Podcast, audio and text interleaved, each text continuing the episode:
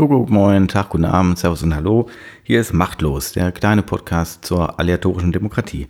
Achte Ausgabe bereits und es geht noch einmal um den Bürgerrat Demokratie. Das ist dieses Gremium von 160 ausgelosten Bürgerinnen und Bürgern gewesen, die vier Tage lang beraten haben über, wie es so hieß, äh, Reform unserer bewährten parlamentarischen Demokratie. Also wie kann man das Ganze durch mehr Bürgerbeteiligung und vielleicht auch durch direkte Demokratie ergänzen.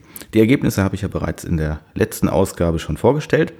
Und nun fand am 15. November die offizielle Übergabe statt. Also das heißt, die Ergebnisse waren nochmal zu einem schönen Bürgergutachten aufbereitet und diese sind eben, diese Ergebnisse sind dann der Öffentlichkeit vorgestellt worden. Konkret hat sie Bundestagspräsident Wolfgang Schäuble entgegengenommen und auch Vertreter aller Fraktionen des Deutschen Bundestags. Die Veranstaltung ging etwa zweieinhalb Stunden. Ich bringe jetzt hier im Podcast nur Auszüge davon und die stelle ich auch noch in eine andere Reihenfolge. Ähm, nämlich so, wie ich mir das für sinnvoll äh, erachte, sodass Hörer, die dann sagen, das kenne ich schon oder das, das interessiert mich nicht mehr, dann auch eher abschalten können. Wer die Gesamtveranstaltung einfach hören möchte, ohne Kommentierung von mir und mit den äh, kleinen Pausen, die eben zwischendrin waren, der findet einen Komplettmitschnitt auf Soundcloud. Den habe ich noch am gleichen Abend hochgeladen verlinke ich in den Show Notes. In der Reihenfolge, wir beginnen mit der Rede von Hans Schöpflin, der eben von der Schöpflin Stiftung kommt, äh, die ganz wesentlich dieses Projekt mit initiiert hat und auch mit finanziert hat. Danach kommt die Rede von Wolfgang Schäuble, ähm, nicht um jetzt hier wieder äh, Politikern zu huldigen, sondern weil sie zum einen wirklich interessant ist und zum anderen, weil natürlich ganz objektiv äh, davon ziemlich viel abhängt, nämlich wie schätzt der Bundestagspräsident hier das Engagement der Bürger ein und wie ernst zu nehmen ist das, was die in einem Gutachten vorgestellt haben. Danach folgt äh, ein kurzes Gespräch mit fünf äh, Vertretern dieses Bürgerrats, also Mitgliedern des Bürgerrats. Martin Cordes, Dorothea Grünewald, Marvin Lenk, Theresa Mieslang und Thala Ziert. Und dann kommt ein Auszug, wirklich nur ein kleiner Auszug, also immer nur so einzelne Statements bringe ich da äh, aus der Diskussion mit den Politikern, mit Vertretern der Fraktion des Bundestags. Das waren Anna Christmann für die Grünen, Thorsten Frei für CDU-CSU-Fraktion, Roland Hartwig für die AfD, Helge Lind für die SPD und Friedrich Strettmanns von der Linken und äh, Stefan Thome für die FDP. Danach äh, kommt, da machen wir jetzt sozusagen zeitlichen Sprung, das angekündigte Interview mit Dr. Christine von Blankenburg von Nexus Institut. Sie war ja äh, sozusagen hier federführend für das Nexus Institut in dem Projekt und hat eben das Ganze auch mit äh, moderiert, ist also ähm, sozusagen die Frontfrau hier gewesen. Das Gespräch mit ihr fand statt am letzten Tag des Bürgerrats in Leipzig, aber noch vor der Abstimmung der Endergebnisse. Das heißt, wir konnten noch nicht darüber sprechen, äh, was sozusagen die Bürger da am Ende entscheiden, sondern einfach nur, wie ist der Prozess bis dahin gelaufen. Ähm, ich finde es trotzdem noch interessant. Und danach kommt ja der zeitliche Sprung jetzt zu der Veranstaltung am 15. November. Folgt noch ein kurzes Gespräch, äh, das da auch offen auf dem Podium eben war, mit Professor Hans Lietzmann und Frau Professorin Brigitte Geißel. Lietzmann von der Uni Wuppertal und Geißel von der Uni Frankfurt. Ähm, Frau Geisel hat das ganze Verfahren evaluiert, also sozusagen wissenschaftlich kritisch begutachtet, begleitet. Da liegt mir jetzt noch nicht äh, der schriftliche Text vor. Das wird interessant zu sein, da nochmal zu gucken, was im Detail vielleicht doch irgendwo zu kritisieren ist. Und Hans Lietzmann äh, war im wissenschaftlichen Beirat, der leitet ja die Forschungsstelle, die einst äh, Peter Dienel, eben der Erfinder der Planungszelle, gegründet hat. Ja, das ist das Programm für heute. Von mir gibt's da gar nicht viel. Ich sage immer nur noch mal kurz, welcher Schnipsel kommt. Und wie gesagt, bei der Politikerdiskussion erlaube ich mir ein paar Anmerkungen einzufügen. So, viel Spaß mit dem Tag der Demokratie oder den Ausschnitten von diesem Tag der Demokratie am 15. November 2019 in Berlin.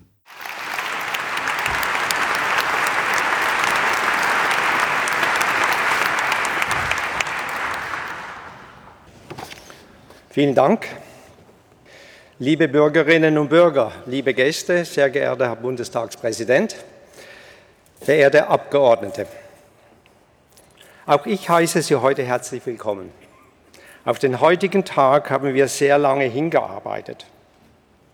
Vor über zwei Jahren haben wir in der Schöpflin Stiftung begonnen, zusammen mit unseren Partnerin Mehr Demokratie, dem Bürgerrat Demokratie auf den Weg zu bringen. Und heute stehen wir endlich hier mit 22 exzellenten Empfehlungen des Bürgerrats Demokratie im Gepäck. Der öffentliche Zuspruch und die Qualität der Arbeit des Bürgerrats haben unsere hohen Erwartungen noch übertroffen. Es ist gelungen, einen Ort zu schaffen, in dem alle Stimmen miteinander ins Gespräch kommen, in dem es möglich ist, eine eigene Meinung zu entwickeln. Zuhören statt draufhauen, nachdenken statt laut werden, diskutieren statt vorwerfen. Ein solcher Ort der Begegnung und des politischen Dialogs ist seltener geworden in der heutigen Zeit und kostbar. Sorgen wir gemeinsam dafür, dass dieses Modell Schule macht.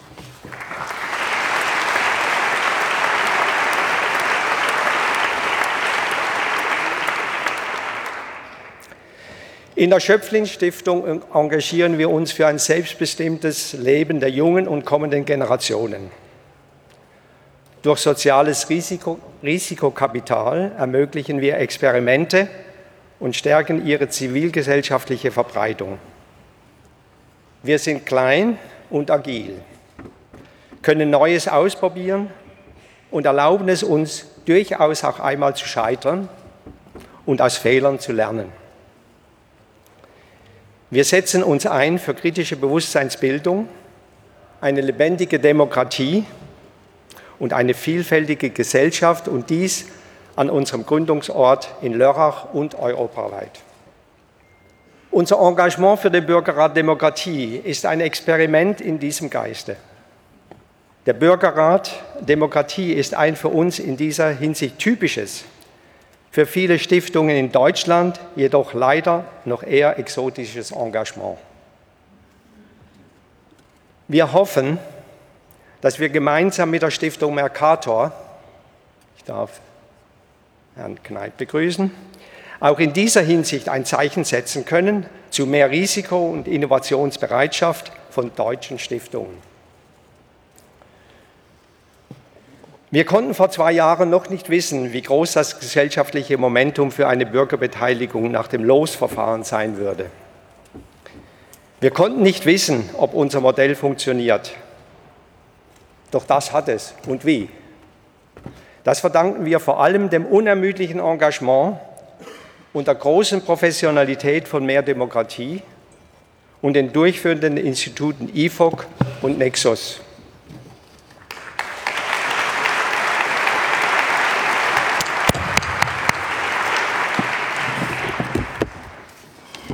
Diesen Partnern möchte ich an dieser Stelle ganz herzlich zu ihrer großartigen Arbeit gratulieren.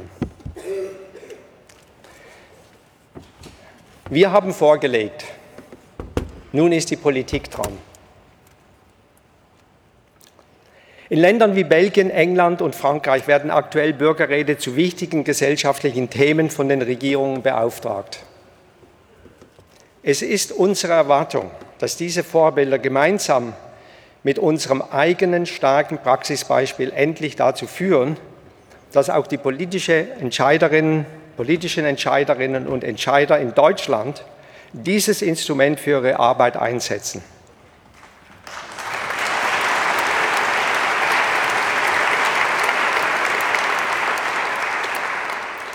Zu Fragen der Rentenpolitik, zum Pflegenotstand oder zur Klimapolitik zum Beispiel. Beim Bürgerrat Demokratie waren wir gemeinsam mit mehr Demo Demokratie Auftraggeberinnen des Bürgerrats und haben die Finanzierung komplett aus der Zivilgesellschaft herausgestemmt.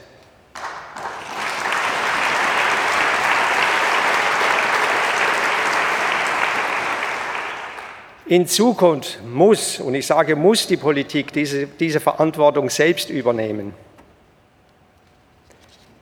Wir haben der Presse entnommen, dass das Umweltministerium laut Bundesrechnungshof in den letzten Jahre, Jahren, Sie werden staunen, mehr als eine halbe Milliarde Euro für Beratung ausgegeben hat. In solchen Haushalten sollte genug Platz sein, um auch die Beratung durch die Bürgerinnen und Bürger regelmäßig einzuholen.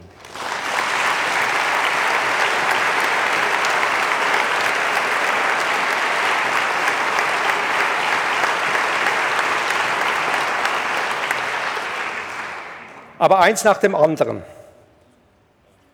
Es ist nun erst einmal von immenser Wichtigkeit, dass die erarbeiteten Empfehlungen des Bürgerrats Demokratie nicht in der Schublade landen.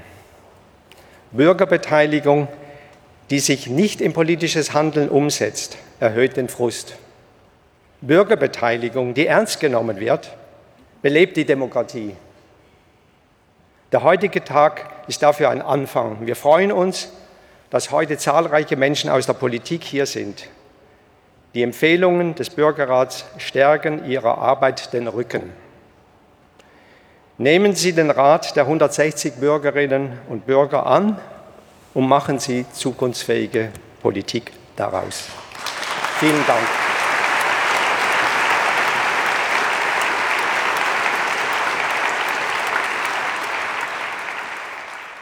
Das war die Rede von Hans Schöpflin und nun folgt Wolfgang Schäuble, dem vom zeitlichen Ablauf her kurz zuvor eben das Bürgergutachten übergeben worden war.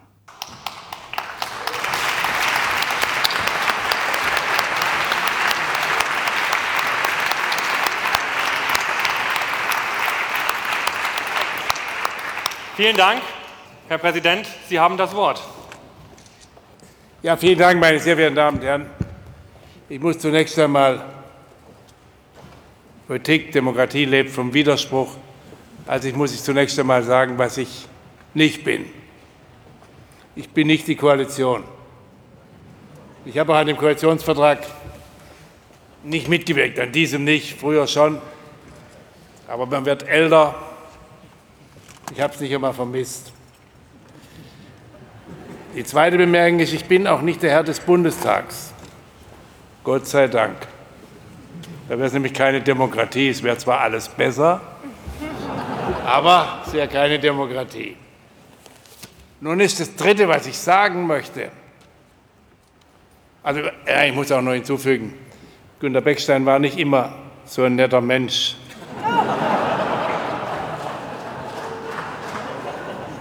Als Ministerpräsident ging's.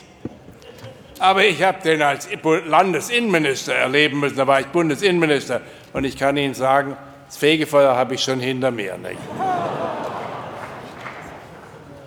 Aber weil ich nicht der Herr des Bundestages bin, ist das Entscheidende, die, der Bundestag sind die Abgeordneten und natürlich ist es am Ende die Mehrheit der Abgeordneten, die sich irgendwie durch Fraktionen und Koalitionen bildet und formt.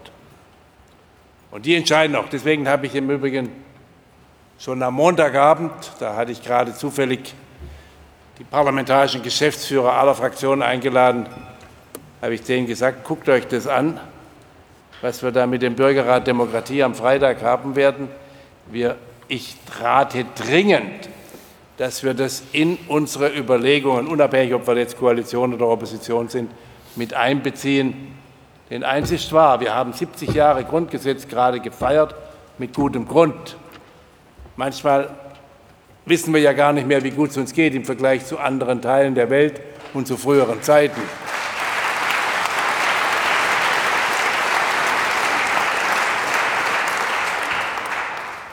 Aber, das haben die beiden Professoren gesagt, oder einer von beiden, ich weiß jetzt nicht mehr, was die Frau Geisel oder was der Herr Litzmann, Litzmann es ist eben immer so in der Geschichte von Institutionen. So wie schon die katholische Kirche, ich bin Protestant, deswegen darf ich sagen, Ecclesia super, semper reformanda. Man muss immer weitermachen, weil es sonst durch Zeitablauf wird es müde und erschöpft sich auch irgendwo. Und deswegen müssen wir darauf achten, dass unsere wunderbare rechtsstaatliche Demokratie nicht durch Ermüdung an Wirkungskraft verliert. Und jetzt gleich zu den Kollegen der Opposition. Es kann nicht nur an der Koalition liegen, dass wir dieses Problem überall im Westen haben. Überall, wo in Europa und in Nordamerika unsere westliche Demokratie, so wie sie auch der große Historiker Winkler äh, definiert hat, beruht ja auch auf den beiden großen Revolutionen am Ende des 18. Jahrhunderts, erst in den USA und dann in Frankreich. Und überall da ist dieses Modell von Freiheit, Demokratie, Recht Brüderlichkeit, also sozialem Zusammenhalt, ökologische Nachhaltigkeit, was heute durch den technischen Fortschritt ganz sicher in der Verantwortung auch für künftige Generationen und nicht nur in dem intergenerationellen Ausgleich zwischen den Reichen, den Glücklichen und den, also den materiell Begüterten und den anderen äh, zu tun hat. Das ist unser westliches Modell. Und überall erfährt es eine abnehmende Bindekraft. Und deswegen müssen wir neue Dinge erproben, um das Modell zu stärken. Und da ist der Bürgerrat und das, was Sie erprobt haben und so, ein wirklich interessantes, ein wirklich wichtiger Ansatz. Und deswegen empfehle ich sehr, dass wir im Bundestag uns damit beschäftigen und auch versuchen, das umzusetzen. Also der Haushalt für 2020 ist nun gerade die Bereinigungssitzung gewesen gestern Nacht. Ich weiß nicht, was die da noch gemacht haben, das werden wir sehen. Das ist aber auch nur die zweite Frage. Im Übrigen, weil du hast da so deinen Freistaat Bayern gelobt. Also Baden-Württemberg ist auch nicht schlecht. Und wir haben immerhin die Frau Erler.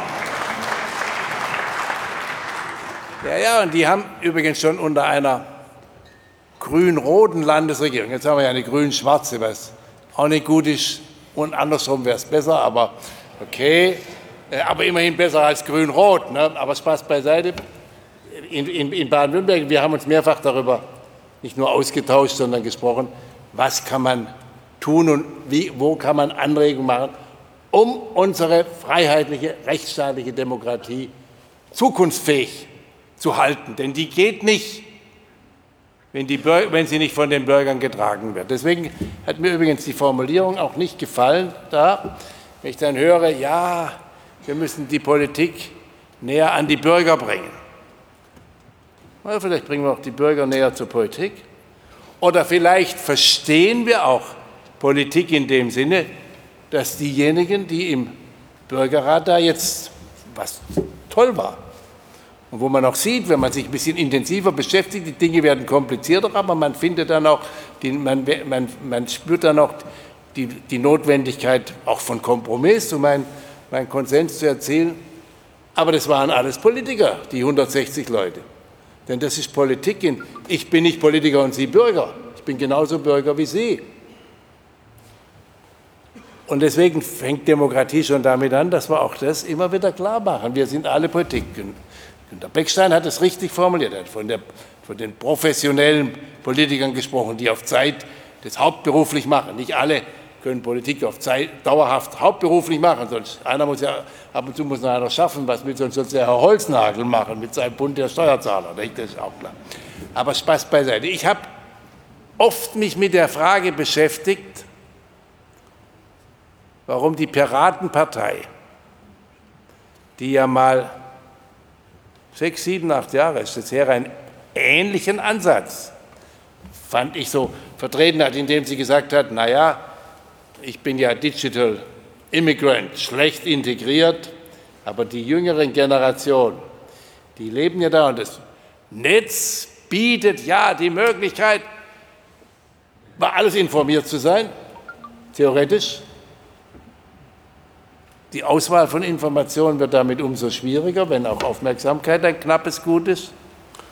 Und man kann, so war der Ansatz der Piratenpartei, wenn ich es richtig verstanden habe, über jede Frage ständig abstimmen. Ist doch alles prima. Es ist zu besichtigen im Berliner Abgeordnetenhaus, ich verrate ein Geheimnis, ist die Piratenpartei noch vertreten. Sie waren vor einigen Jahren, sie waren in NRW und wo sonst überall im Land unheimlich stark. Es hat so nicht und es funktioniert so nicht. Und deswegen ist der Ansatz eine vertiefte Diskussion durch zufällig ausgewählte Bürger. Ich weiß nicht, ob Belgien das beste Beispiel ist. Wenn die Belgier irgendwann mal noch eine regierungsfähige Mehrheit bilden, dann werde ich noch mehr überzeugt sein. Aber Irland ist ein gutes Beispiel. Irland ist ein richtig gutes Beispiel. Ich habe mir die auch angeschaut, habe mir auch in Finnland angeschaut. Wir brauchen, um unsere parlamentarische Demokratie, von der ich glaube, dass sie das beste Modell ist, zukunftsfähig zu machen, brauchen wir zusätzliche und neue Formen. Und deswegen rate ich dringend den Fraktionen und den Abgeordneten des Bundestages, mir selber, also auch, ich bin einer von 709, dass wir uns dieser Fragen ernsthaft annehmen und das umsetzen. Und das ist auch gar nicht nur der Regierung überlassen. Sie hat so viel sonst zu tun. Und außerdem ist es dann sofort in dem Kampf zwischen Mehrheit und Minderheit. Alle wollen wir Mehrheit sein. Wenn wir dran sind, wollen wir es bleiben. Wenn wir nicht drin sind, wollen wir es werden. Und ja, ist doch völlig klar, das ist auch ganz in Ordnung. Ich bin auch, wie der Günter Beckstein weiß, gegen Referenten eher ein wenig skeptisch auf Bundesebene. Obwohl ich, ich komme ja auch aus der Nähe von Rottweil, nicht? also vorher ist Rottweil schon mal erwähnt worden, ja, ja, äh, und also in der Nachbarschaft zur Schweiz.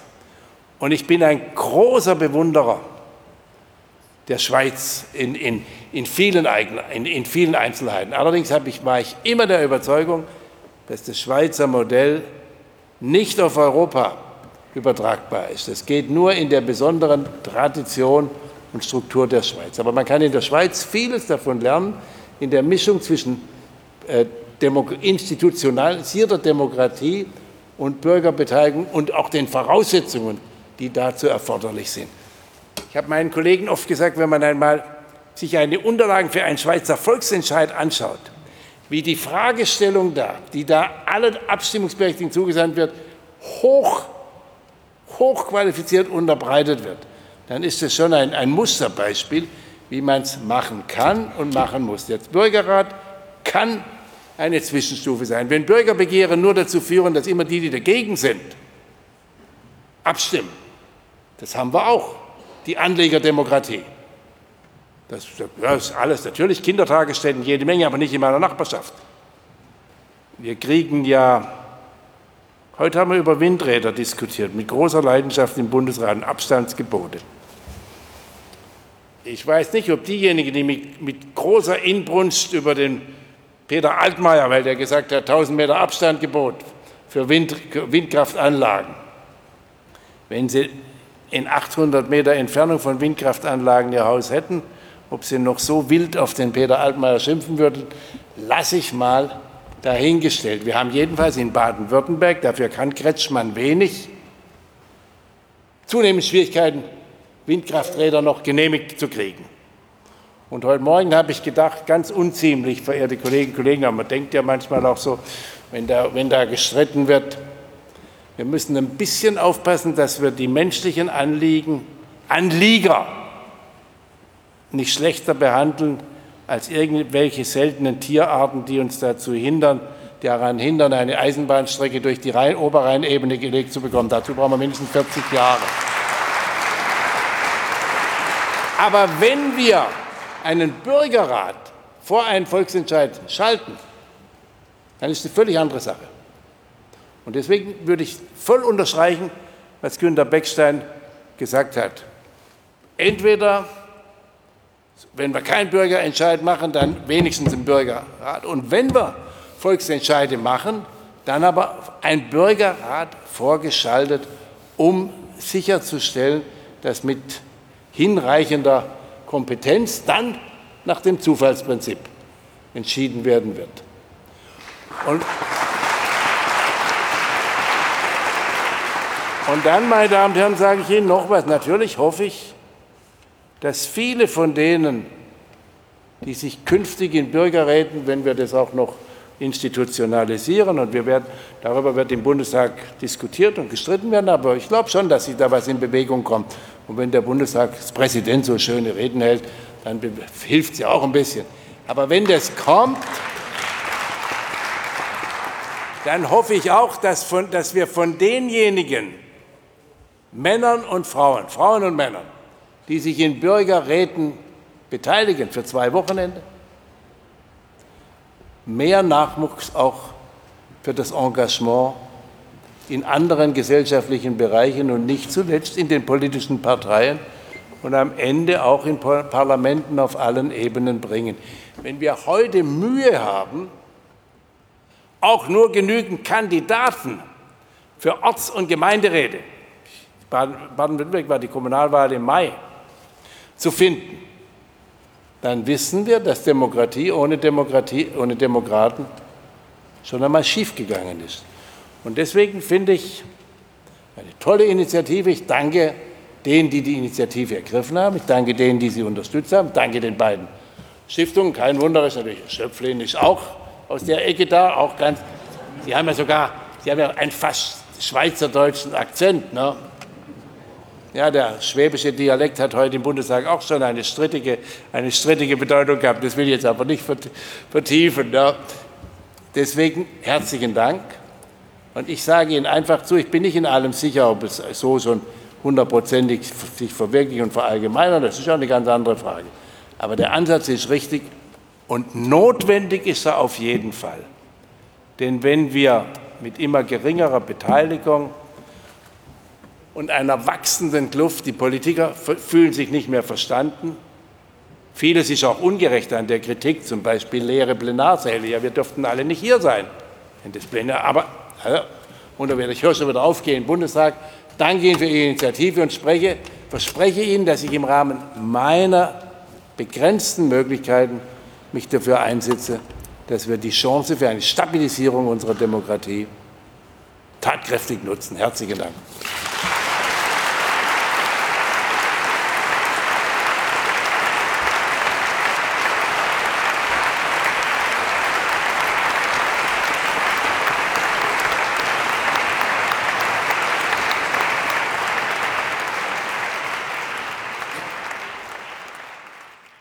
Und nun hören wir das Gespräch mit den fünf Bürgerräten.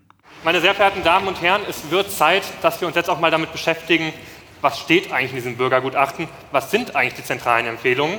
Christine? Und äh, die zentralen Akteure auch auf die Bühne zu bitten, äh, die können wir jetzt nicht alle hierher bitten, aber fünf Bürgerrätinnen und Räte haben, sind per Los auch ausgewählt worden, hier das Bürgergutachten vorzustellen. Und deswegen bitte ich jetzt Herrn Cordes, Frau Grünewald, Herrn Lenk, Frau Mieslang und Frau Siad hier nach oben.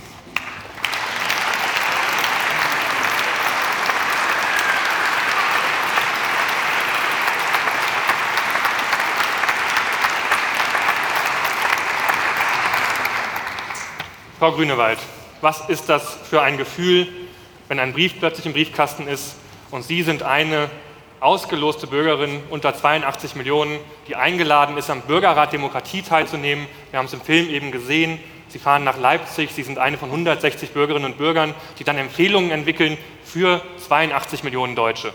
Was für ein Gefühl war das? Kommt das jetzt? Ja, wunderbar. Äh, ich muss gestehen, ich war zunächst außergewöhnlich überrascht und mein erster Impuls war, ist das überhaupt seriös? Äh, nachdem das klar war, habe ich, mich, habe ich selbstverständlich die Einladung angenommen, ähm, aus zwei Gründen. Es war eigentlich, habe ich es als eine staatsbürgerliche Pflicht empfunden, aber auch aus einer großen Portion Neugier. Ich wusste nicht, was auf mich zukommt und bin zweimal nach Leipzig gefahren mit einem sehr, sehr großen Gewinn. Der war, bestand in zweierlei Hinsicht. Einmal inhaltlich. Ähm, es war so, dass ganz viele sehr ernsthafte, enorm kompetente und auch konzentrierte Menschen vier Tage zusammengesessen haben und wirklich ähm, sich ausgetauscht haben auf einem so respektvollen und toleranten Niveau. Das hatte ich, ich hatte wenig erwartet, aber das auf keinen Fall. Das Zweite, ähm, es war menschlich so bereichernd, äh, weil ich äh, muss dazu sagen, ich komme aus einem kleinen Ort bei Rottweil, das ist im Südwesten der Bundesrepublik und da ist Berlin und Leipzig wirklich sehr weit. Und äh, ich habe viele Menschen aus, der, aus den neuen Bundesländern kennengelernt, außergewöhnlich sympathisch, außergewöhnlich aufgeschlossen und habe gute Gespräche geführt. Das hat mich menschlich wirklich weitergebracht. Und insofern war das für mich ein tolles Erlebnis und ich möchte ganz speziell Ihnen, die Sie das initiiert haben, persönlich danken. Es war ein Gewinn.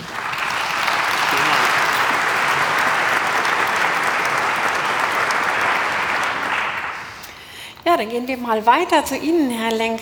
Ähm, Sie hatten das Privileg teilzunehmen und äh, viele in diesem Saal aber nicht.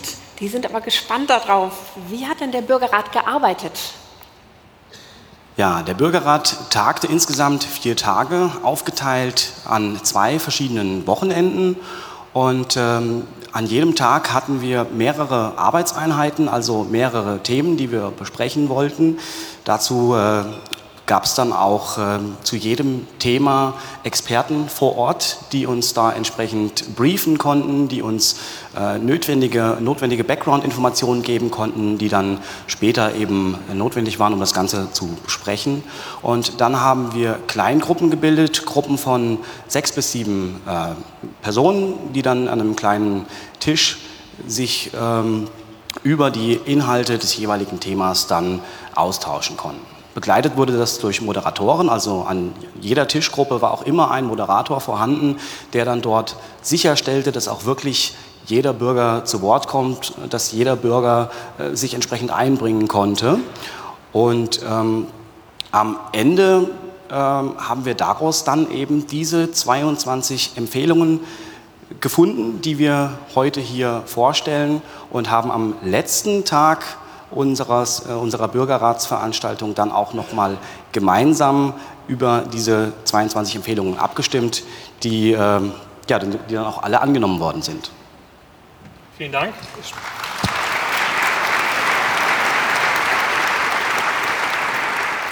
Stichwort Empfehlungen. Das Bürgergutachten mit allen 22 Empfehlungen liegt später auch aus für Sie alle zum Mitnehmen, zum in Ruhe nochmal vertiefen. Auch im Lichthof, ich hatte schon darauf hingewiesen, finden Sie alle Ergebnisse.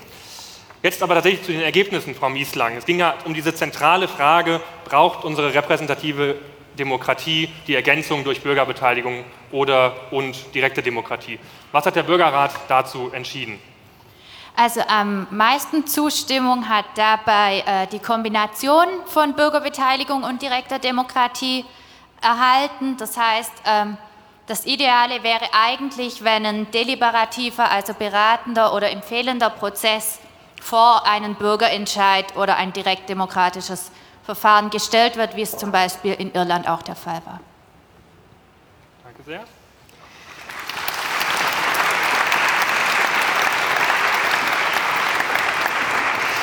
Ja, und ich wende mich jetzt hier auf diese Seite. Sie wollen noch weitere zentrale Ergebnisse vorstellen, zentrale Empfehlungen vorstellen. Herr Cordes, Frau Siert. Ja, fange ich an. Ähm, zufallslos, Sie haben schon gehört, zufällig ausgewählte Menschen aus ganz Deutschland sind zusammengekommen. 160 Personen in Leipzig. Aber hinter jedem von denen standen noch 100.000 andere Bürger ist es nicht nur zwischen diesen 160 ein Gemeinschaftsgefühl entstanden, sondern auch in Verbindung zu dem Umfeld.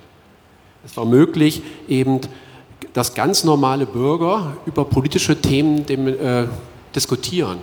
Und es entsteht Transparenz und Verständnis füreinander zwischen den Bürgern, aber auch zu den politisch Verantwortlichen, weil wir Informationsbeiträge erhalten haben und das Verständnis erhöht worden ist.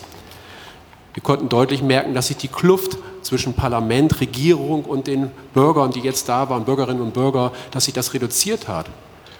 Und wir meinen auch, dass durch diese politische Meinungsbildung entstehen neue Brücken, aufeinander zuzugehen zwischen Regierenden und Regierten.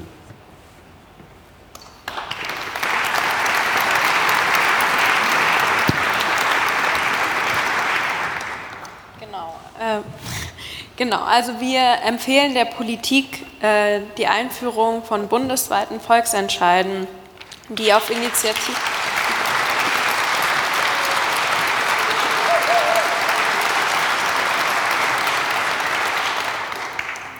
Diese sollen außerdem auf Initiative der Bevölkerung möglich sein und des Weiteren empfehlen wir, dass vor Volksentscheiden sogenannte Bürgerräte vorgeschaltet werden, die das Thema diskutieren und die Fragen für diesen Volksentscheid vorbereiten.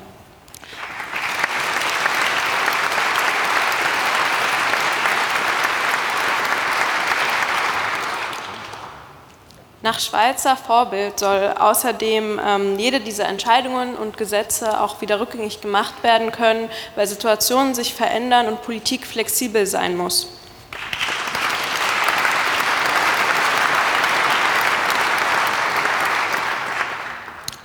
Um das gut möglich zu machen, ähm, sind wir schon bei der nächsten Folie.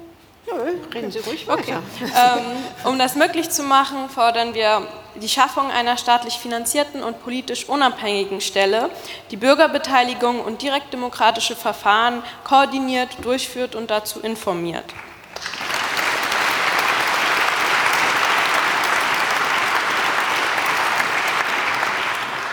Dies soll vor allem die Qualität von Bürgerbeteiligungen und Volksentscheiden sicherstellen und jedem Bürger und jeder Bürgerin die gleiche Chance geben, ähm, daran teilzunehmen und sich ausgeglichen zu informieren.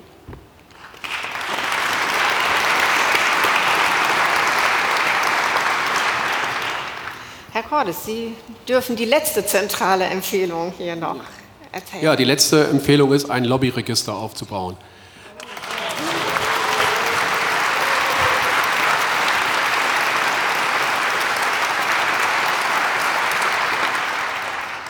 Lass es mich kurz das noch einschieben. 160 Personen, hochmotiviert. Und man könnte raushören, da sind zwei Unsicherheiten. Die eine Unsicherheit ist, werden wir gehört mit dem, was wir uns wünschen mit dem Bürgergutachten? Wird das angenommen? Und die andere ist, selbst wenn wir gehört werden, wie soll das finanziert werden? Und dann kamen Vorträge über Lobbyismus und wir empfehlen, dieses Lobbyregister einzuführen, um mehr Transparenz zu erzeugen über die Entscheidungsprozesse im Bundestag, was da beeinflusst wird und was da zustande kommt.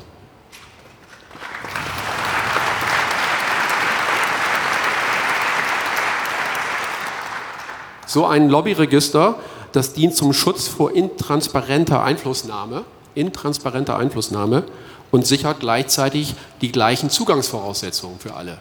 Darum ist es gut, wenn wir alle das wissen, was da passiert.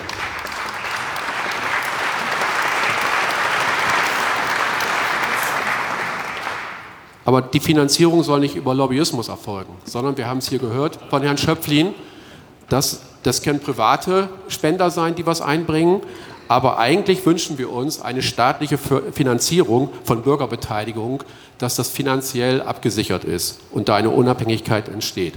Das wäre für uns zukunftsweisende Politik.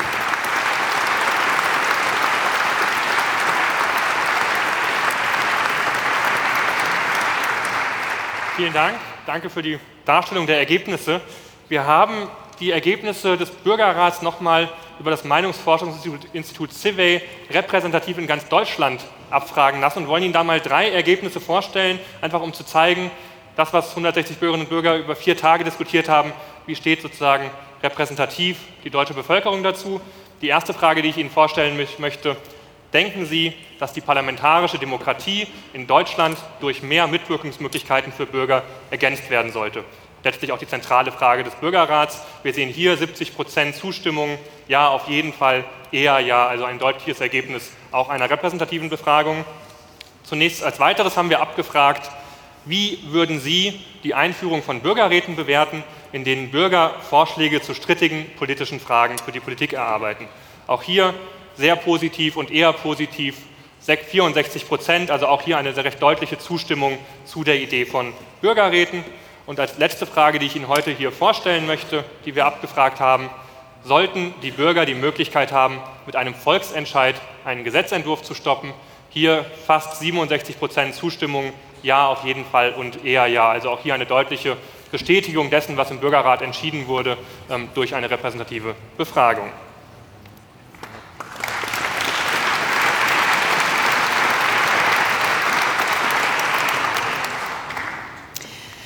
Ja, es ist ähm, hier an verschiedenen Beiträgen schon gekommen.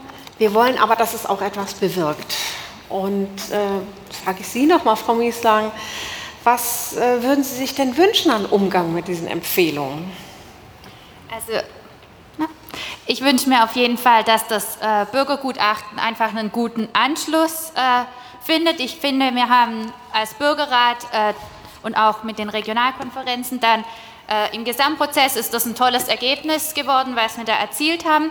Und es wäre extrem schade, wenn es irgendwo äh, verschwindet in einer Schublade oder sonst untergeht. Also ich hoffe einfach, es findet einen guten Anschluss und wäre auch, ich sehe es als gute Grundlage für die im Koalitionsvertrag festgeschriebene Expertenkommission. Und ich hoffe, dass es da Anschluss findet und auch Beachtung. Danke schön. Vielen Dank.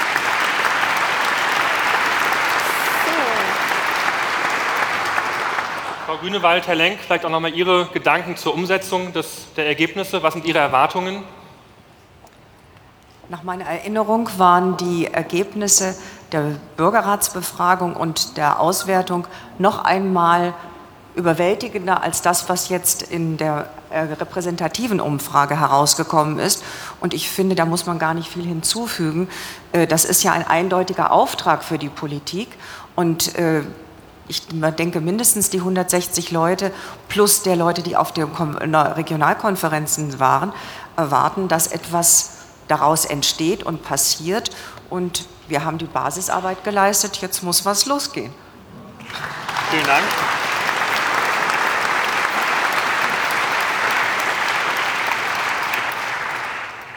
Ja, dem schließe ich mich an, da knüpfe ich an. Also wir haben mit dem heutigen Tag, wo wir eben dieses Bürgergutachten mit den 22 Empfehlungen übergeben, unsere Arbeit getan. Jetzt müssen wir den Spielball an die Politik weitergeben und äh, ja, werden sehen, wie der dann dort gespielt wird. Ähm, wir haben gemerkt, hier im Land gibt es jetzt schon seit geraumer Zeit politisch so ein bisschen Uneinigkeit und auch Bürger fühlen sich oftmals nicht mehr von der Politik verstanden, nicht mehr abgeholt. Und ich fände es persönlich einfach äh, sehr schön und ich sehe das als Chance, wenn wir vielleicht die Möglichkeit schaffen, mit mehr direkter Demokratie, mit mehr Elementen von direkter Demokratie in unserem System so ein bisschen wieder die Nähe zu finden zwischen den Bürgern und der Politik und auch die Politik wieder an die Bürger heranzuführen. Und äh, ja, vielleicht können wir damit dann auch Effekte reduzieren wie ähm, Hass oder Fremdenfeindlichkeit, die dann von, von äh, Parteien ausgenutzt werden, von Bürgern, die dort in diesem Zuge eingesammelt worden sind. Das wäre für mich persönlich nochmal ein ganz besonderes Anliegen. Danke sehr.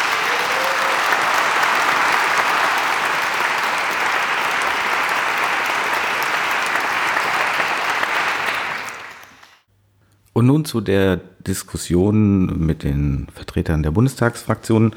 Äh, oder vielmehr war es ja sozusagen jeweils Kurzinterviews. Die Gesprächsführung hatten Roman Huber und Claudine Nirt, beide vom, aus dem Vorstand von Verein Mehr Demokratie. An dem Gespräch teilgenommen haben Anna Christmann von den Grünen, Thorsten Frei von der Union, Roland Hartwig von der AfD, Helge Lind von der SPD, Friedrich Strettmanns für die Linke und Stefan Thome, FDP. Das erste Statement auf die Frage, was passiert jetzt mit den Ergebnissen, kommt von Helge Lind von der SPD. Die Ergebnisse, das hängt erstmal davon ab, die Ergebnisse haben ja eine Eigenmacht, so würde ich mal sagen, von dem Ergebnis her. Und äh, Herr Schäuble hat ja richtigerweise darauf hingewiesen, wenn ich es richtig verstanden habe, dass wir klug tun, im Rahmen der ganzen Fragen, die jetzt auf dem Tableau sind, Größe des Parlaments wissen alle, aber auch Parität, Weiterentwicklung auch unserer Zusammenarbeit, unserer Formate im Parlament selbst, dass wir unbedingt äh, in dem Zusammenhang direkte Demokratie, aber auch Bürgerbeteiligung gerade diese Ergebnisse einbringen. Und da ich selbst äh, sehr sympathisiere, durchaus mit dem Gedanken von Beteiligungsräten und Bürgerräten, werden wir das beachten. Es gibt ja jetzt kein beschlossenes Verfahren. Man kann jetzt nicht sagen, zum Tag X wird das umgesetzt werden, aber dadurch, dass es überall in der Debatte ist, wird das selbstverständlich eine Rolle spielen und schon wir, die wir uns damit politisch befassen, werden dafür sorgen und zu sorgen haben, dass entsprechend das in diese ganzen Gesetzgebungsvorhaben künftigen einfließen wird und muss aus meiner Sicht. Als nächstes Thorsten Frei von der CDU zur gleichen Frage. Also auf jeden Fall ist es so, dass es natürlich ein ganz wichtiger zivilgesellschaftlicher Input ist. Es ist genauso, man schafft damit letztlich auch Fakten, weil wir uns mit den Forderungen des Bürgerrates auseinandersetzen, weil wir uns damit beschäftigen. Und nachdem ich die Punkte gesehen habe, waren da welche dabei, die mich auf den ersten Blick überzeugt haben und wo man sicherlich den Finger auch in die richtige Wunde gelegt hat. Und es gibt andere Punkte, da hätte ich jetzt eine etwas andere Position. Das ist aber auch nicht weiter tragisch. Da starten wir einen politischen Prozess, eine politische Debatte. Und deshalb stehen wir da nicht am Ende eines Prozesses, sondern mittendrin. Und da sind wir, glaube ich, immer gut beraten zu überlegen, wie wir die bewährten Grundsätze unserer repräsentativen Demokratie ergänzen können durch eine möglichst intensive Bürgerbeteiligung. Da die Antwort nicht so ganz präzise war, gab es aus dem Publikum die Rückfrage oder die Aufforderung, doch konkreter sich zu äußern. Was passiert jetzt mit den Ergebnissen? Dankeschön. Naja, also die Frage, ich will die Frage gerne beantworten. Das werden selbstverständlich die Fraktionen machen. Das werden die Fraktionen machen. Die werden dann entscheiden, ob sie so ein Thema in die Ausschussberatung und in das Plenum einbringen. Das macht nicht der Ältestenrat, sondern das kommt aus den Fraktionen heraus. Und dann wird sich zeigen, ob es Fraktionen gibt, die das zum Thema machen möchten oder nicht. Und dann geht es seinen Weg. Dann wird es zur Abstimmung gestellt, sowohl im Plenum als auch in dem zuständigen Ausschuss. Nun kommt Friedrich Strettmanns von der Linken. Auch er ist zurückhaltend, was die großen Veränderungen angeht.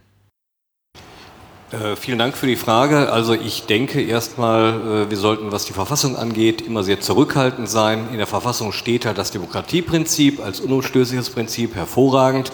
Es steht die Wichtigkeit und Rolle der Parteien drin, auch sehr gut, auch für die Meinungsbildung, ganz deutlich betont vom Grundgesetz. Wir kommen mit einer einfach gesetzlichen Regelung aus und könnten das quasi als eine Ergänzung der parlamentarischen Demokratie einfach gesetzlich machen. Zum Lobbyregister haben wir als Linke, äh, Grüne glaube ich auch, einen Antrag äh, zur Einrichtung eines solchen Lobbyregisters vorgesehen.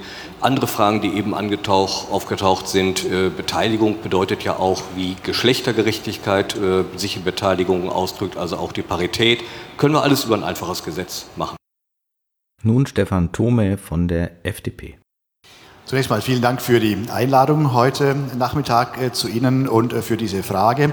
Ich denke schon, dass wir ähm, auch einen, eine Verzahnung herstellen müssen zwischen Elementen direkter Demokratie, wie etwa Bürgerräten, und der repräsentativen Demokratie. Wenn das so nebeneinander stünde, dann wären es zwei verschiedene Stränge, die nie kommunizieren. Und die Konnektion ist genau das Wichtige. Deswegen wäre es gerade wichtig, dass wir uns äh, Wege überlegen, wie auch das Parlament oder auch ein Gemeindeparlament, ein Gemeinderat, ein Stadtrat, ein Kreistag den Auftrag erteilen kann, in einem solchen Format, wie Sie es jetzt in den Bürgerräten durchgeführt haben, ein Gutachten zu erstellen, eine Empfehlung abzugeben. Das ist auch der Gedanke, den zum Beispiel Peter Dienel, Sie kennen einen Teil meiner persönlichen Geschichte, äh, Peter Dienel hatte mit der Planungszelle, ich hielt den Begriff nie so für ganz glücklich, aber die Einrichtung als solches Instrument immer für eine ganz, ganz gute gute Idee. Und auch da war der Gedanke, dass jemand einen Auftrag erteilt, ein Gutachten zu erstellen durch Bürger und dieses Gutachten dann entgegennimmt und zur Beratungsgrundlage seine Entscheidungsfindung macht. Und das ist, glaube ich, ein ganz gutes Verfahren. Deswegen bin ich ein Freund, ähm, dass äh, eine eine gewählte, durch Wahl legitimierte Einrichtung wie ein Stadtrat, Gemeinderat, Kreistag, Landtag oder der Bundestag einen solchen Auftrag äh, erteilt, weil, auch, weil, dann auch die Verzahnung gewährleistet ist. Das ist, glaube ich, ein ganz gutes Verfahren. Mhm. Es folgt Anna Christmann von den Grünen, die übrigens über die Grenzen der direkten Demokratie promoviert hat in der Schweiz. Auf Bundesebene Themen, von denen Sie sich vorstellen könnten, dass sie in so einem Bürgerrat bearbeitet werden. Ja, ich glaube, das ist eine Fülle von Themen. Also ich sehe da gar nicht äh, eine unmittelbare Beschränkung, sondern viele Themen, gerade bei denen man sich vielleicht auch in der Politik äh, im, im, Bundestag oder auch innerhalb einer Koalition äh, durchaus mal verhaken kann, äh, dass es natürlich total hilfreich ist, da so einen Bürgerrat einzusetzen und sich dann nochmal eine Meinung einzuholen ähm, von zufällig ausgewählten Menschen aus diesem Land. Was Sie denn dazu denken? Vorhin sind ein paar Themen genannt worden. Klima ist natürlich eins, das uns als Grüne besonders im Herzen liegt, aber auch soziale Themen, Rente, ähm, alles Themen, äh, die das Land sehr umtreiben und wo so eine Expertise äh, absolut hilfreich sein kann. Und ich glaube, wir sollten wirklich aufhören, das immer so ein bisschen als eine Beschränkung äh, des Parlaments zu sehen. Oder ich habe das Gefühl, viele haben dann immer ein bisschen Sorge, dass die Rolle der Parlamentarier oder der Regierung da in irgendeiner Weise ähm, eingeengt werden würde. Ich würde äh, das gern ganz anders sehen, sondern wirklich als Erweiterung, als Stärkung auch des Parlamentarismus sehen, wenn wir so eine Expertise hinzuziehen können, die da aus der Bürgerschaft kommt ähm, und dadurch auch unsere Debatten mit so einer Expertise anreichern und stärken können.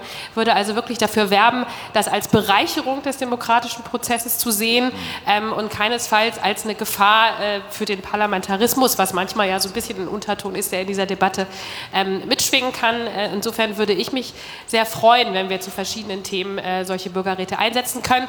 Man kann das sicherlich nicht überstrapazieren. Ähm,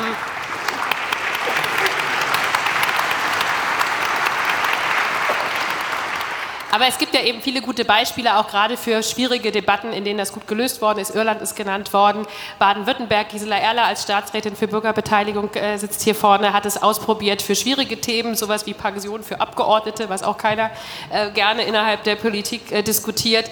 Also gerade auch für herausfordernde Themen ist es, glaube ich, ein gutes Mittel, auch eine Sachlichkeit und wirklich äh, argumentbasierte Diskussionen in dem Bereich zu stärken. Danke.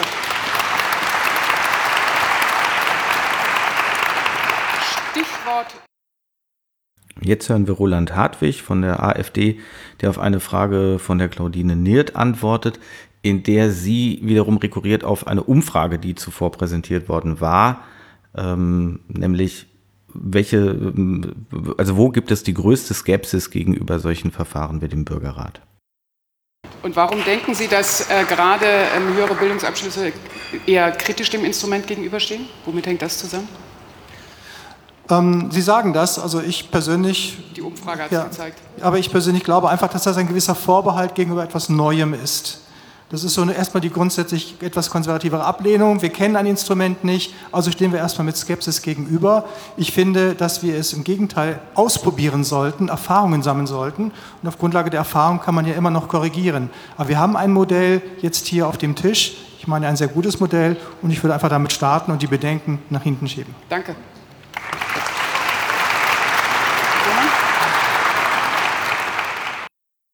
Jetzt kommt noch mal Thorsten Frei von der CDU äh, und der äußert sich konkret zu äh, dem großen bekannten Thema Volksentscheide auf Bundesebene und erteilt denen äh, mehr oder weniger deutlich eine Absage. Und es ist eben die, die große ungelöste Frage im Raum, mit welchem Recht können eigentlich Politiker sich hier immer, immer weiter verweigern. Wir haben ja nicht mehr nur ein, reine Umfragen vorliegen, die schon lange den Volksentscheid auf Bundesebene fordern, sondern äh, jetzt haben wir das eben hier auch mit informierten Bürgern, die Pro und Contra gehört haben, die sich intensiv damit beschäftigt haben und die ja auch deswegen deliberative Verfahren zusätzlich noch äh, vorschalten möchten.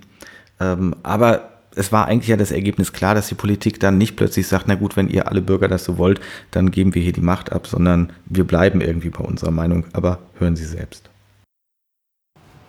Also ich finde, dass man über jeden Vorschlag diskutieren sollte. Ich will ganz ehrlich sagen, dass ich zunächst einmal eine gewisse Zurückhaltung habe. Ich habe durchaus meine Erfahrung mit direkter Demokratie. Ich habe, bevor ich in den Bundestag kam, als Stadtrat, Kreisrat und als Oberbürgermeister gearbeitet und dort auch ähm, Bürgerentscheide und Bürgerbegehren erlebt. Ich glaube einfach, dass es eine große Gefahr gibt, dass man sozusagen sich hauptsächlich gegen etwas wendet, aber umgekehrt die Haftung für die Entscheidung danach in der politischen Umsetzung nicht tragen muss. Ein Stück weit sieht man das beispielsweise auch in Großbritannien mit der Brexit-Entscheidung dass da das Volk eine Entscheidung trifft, das dann nachher am Ende niemand verantworten möchte. Und deswegen habe ich eine gewisse Skepsis, was solche Elemente anbelangt. Ich habe aber auch mit großem Interesse gelesen, dass erstens direkte Demokratie nicht repräsentative ersetzen soll. Das halte ich für ganz entscheidend. Und auch diese Frage des Volkseinwandes oder des Vetorechtes hat aus meiner Sicht etwas für sich, weil es ein zusätzlicher Bestandteil im System sein kann. Es ist also aus meiner Sicht grundsätzlich positiver zu bewerten als ein Volksentscheid auf Bundesebene. Von dem bin ich, das muss ich ganz ehrlich sagen, nicht überzeugt.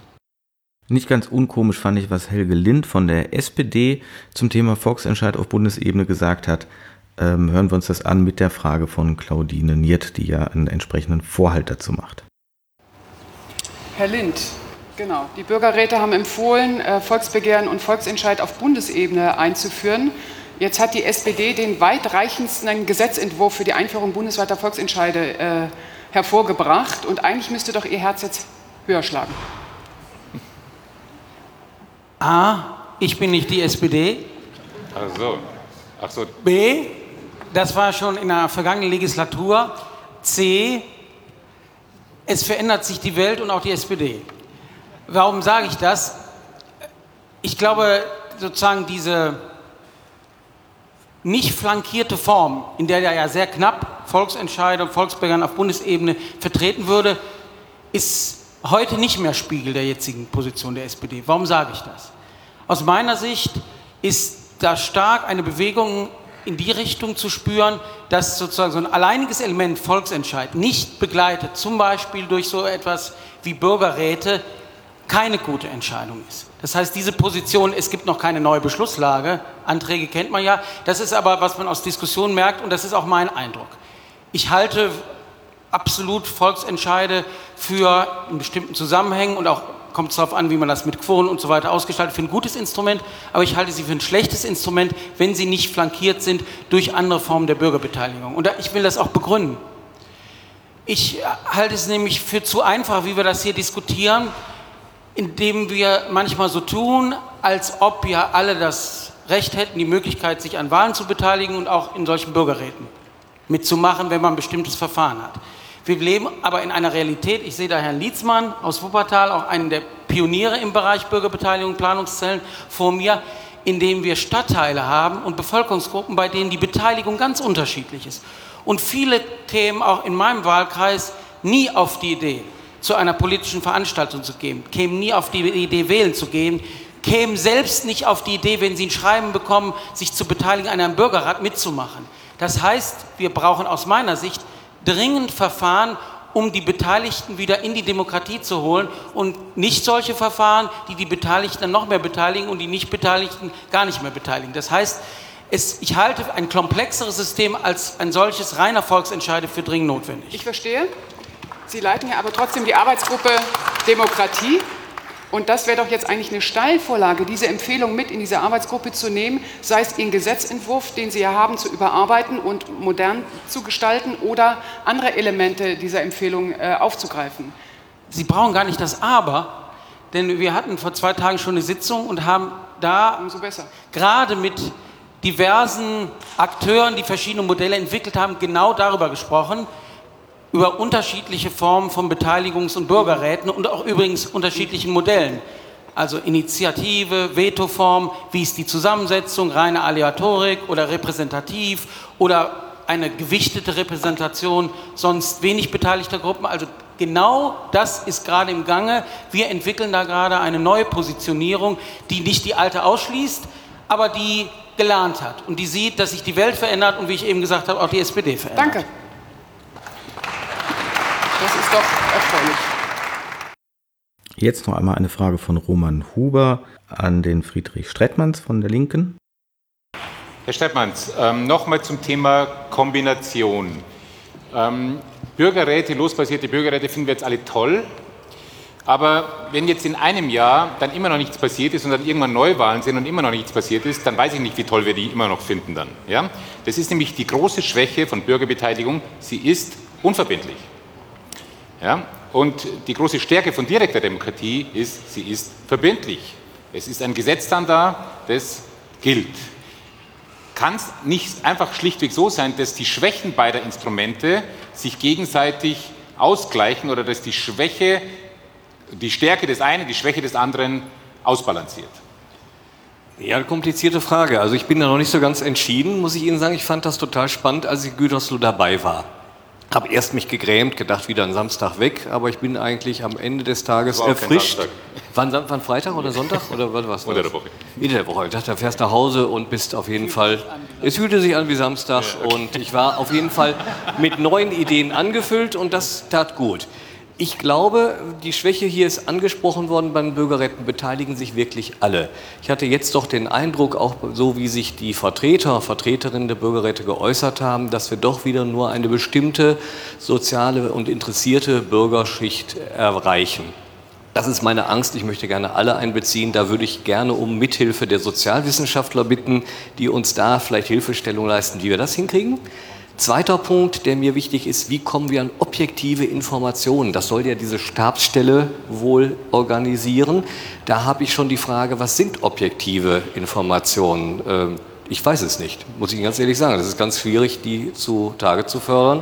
Und Ihre Frage war ja, kann man die beiden Modelle kombinieren? Davon bin ich überzeugt, dass wenn wir jetzt diese Fragen, die ich noch stelle, klären, dass wir das wirklich kombinieren können und als Vorstufe zu einer Volks, äh, einem Volksbegehren quasi vorher die Bürgerräte vorschalten, auch als Filter. Vielleicht auch als Filter, um bestimmte äh, Minderheiten diskriminierende Fragestellungen und so weiter schon gleich rauszufischen. Das wäre so mein Wunsch. Und als letztes nochmal ein Statement von Thorsten Frei für die Unionsfraktion. Eine der größten Sorge der Bürgerräte ist, war und ist und ist es auch heute noch, ähm, dass die Empfehlung, dieser Prozess jetzt ins Leere läuft. Wie können wir das verhindern, Herr Frei?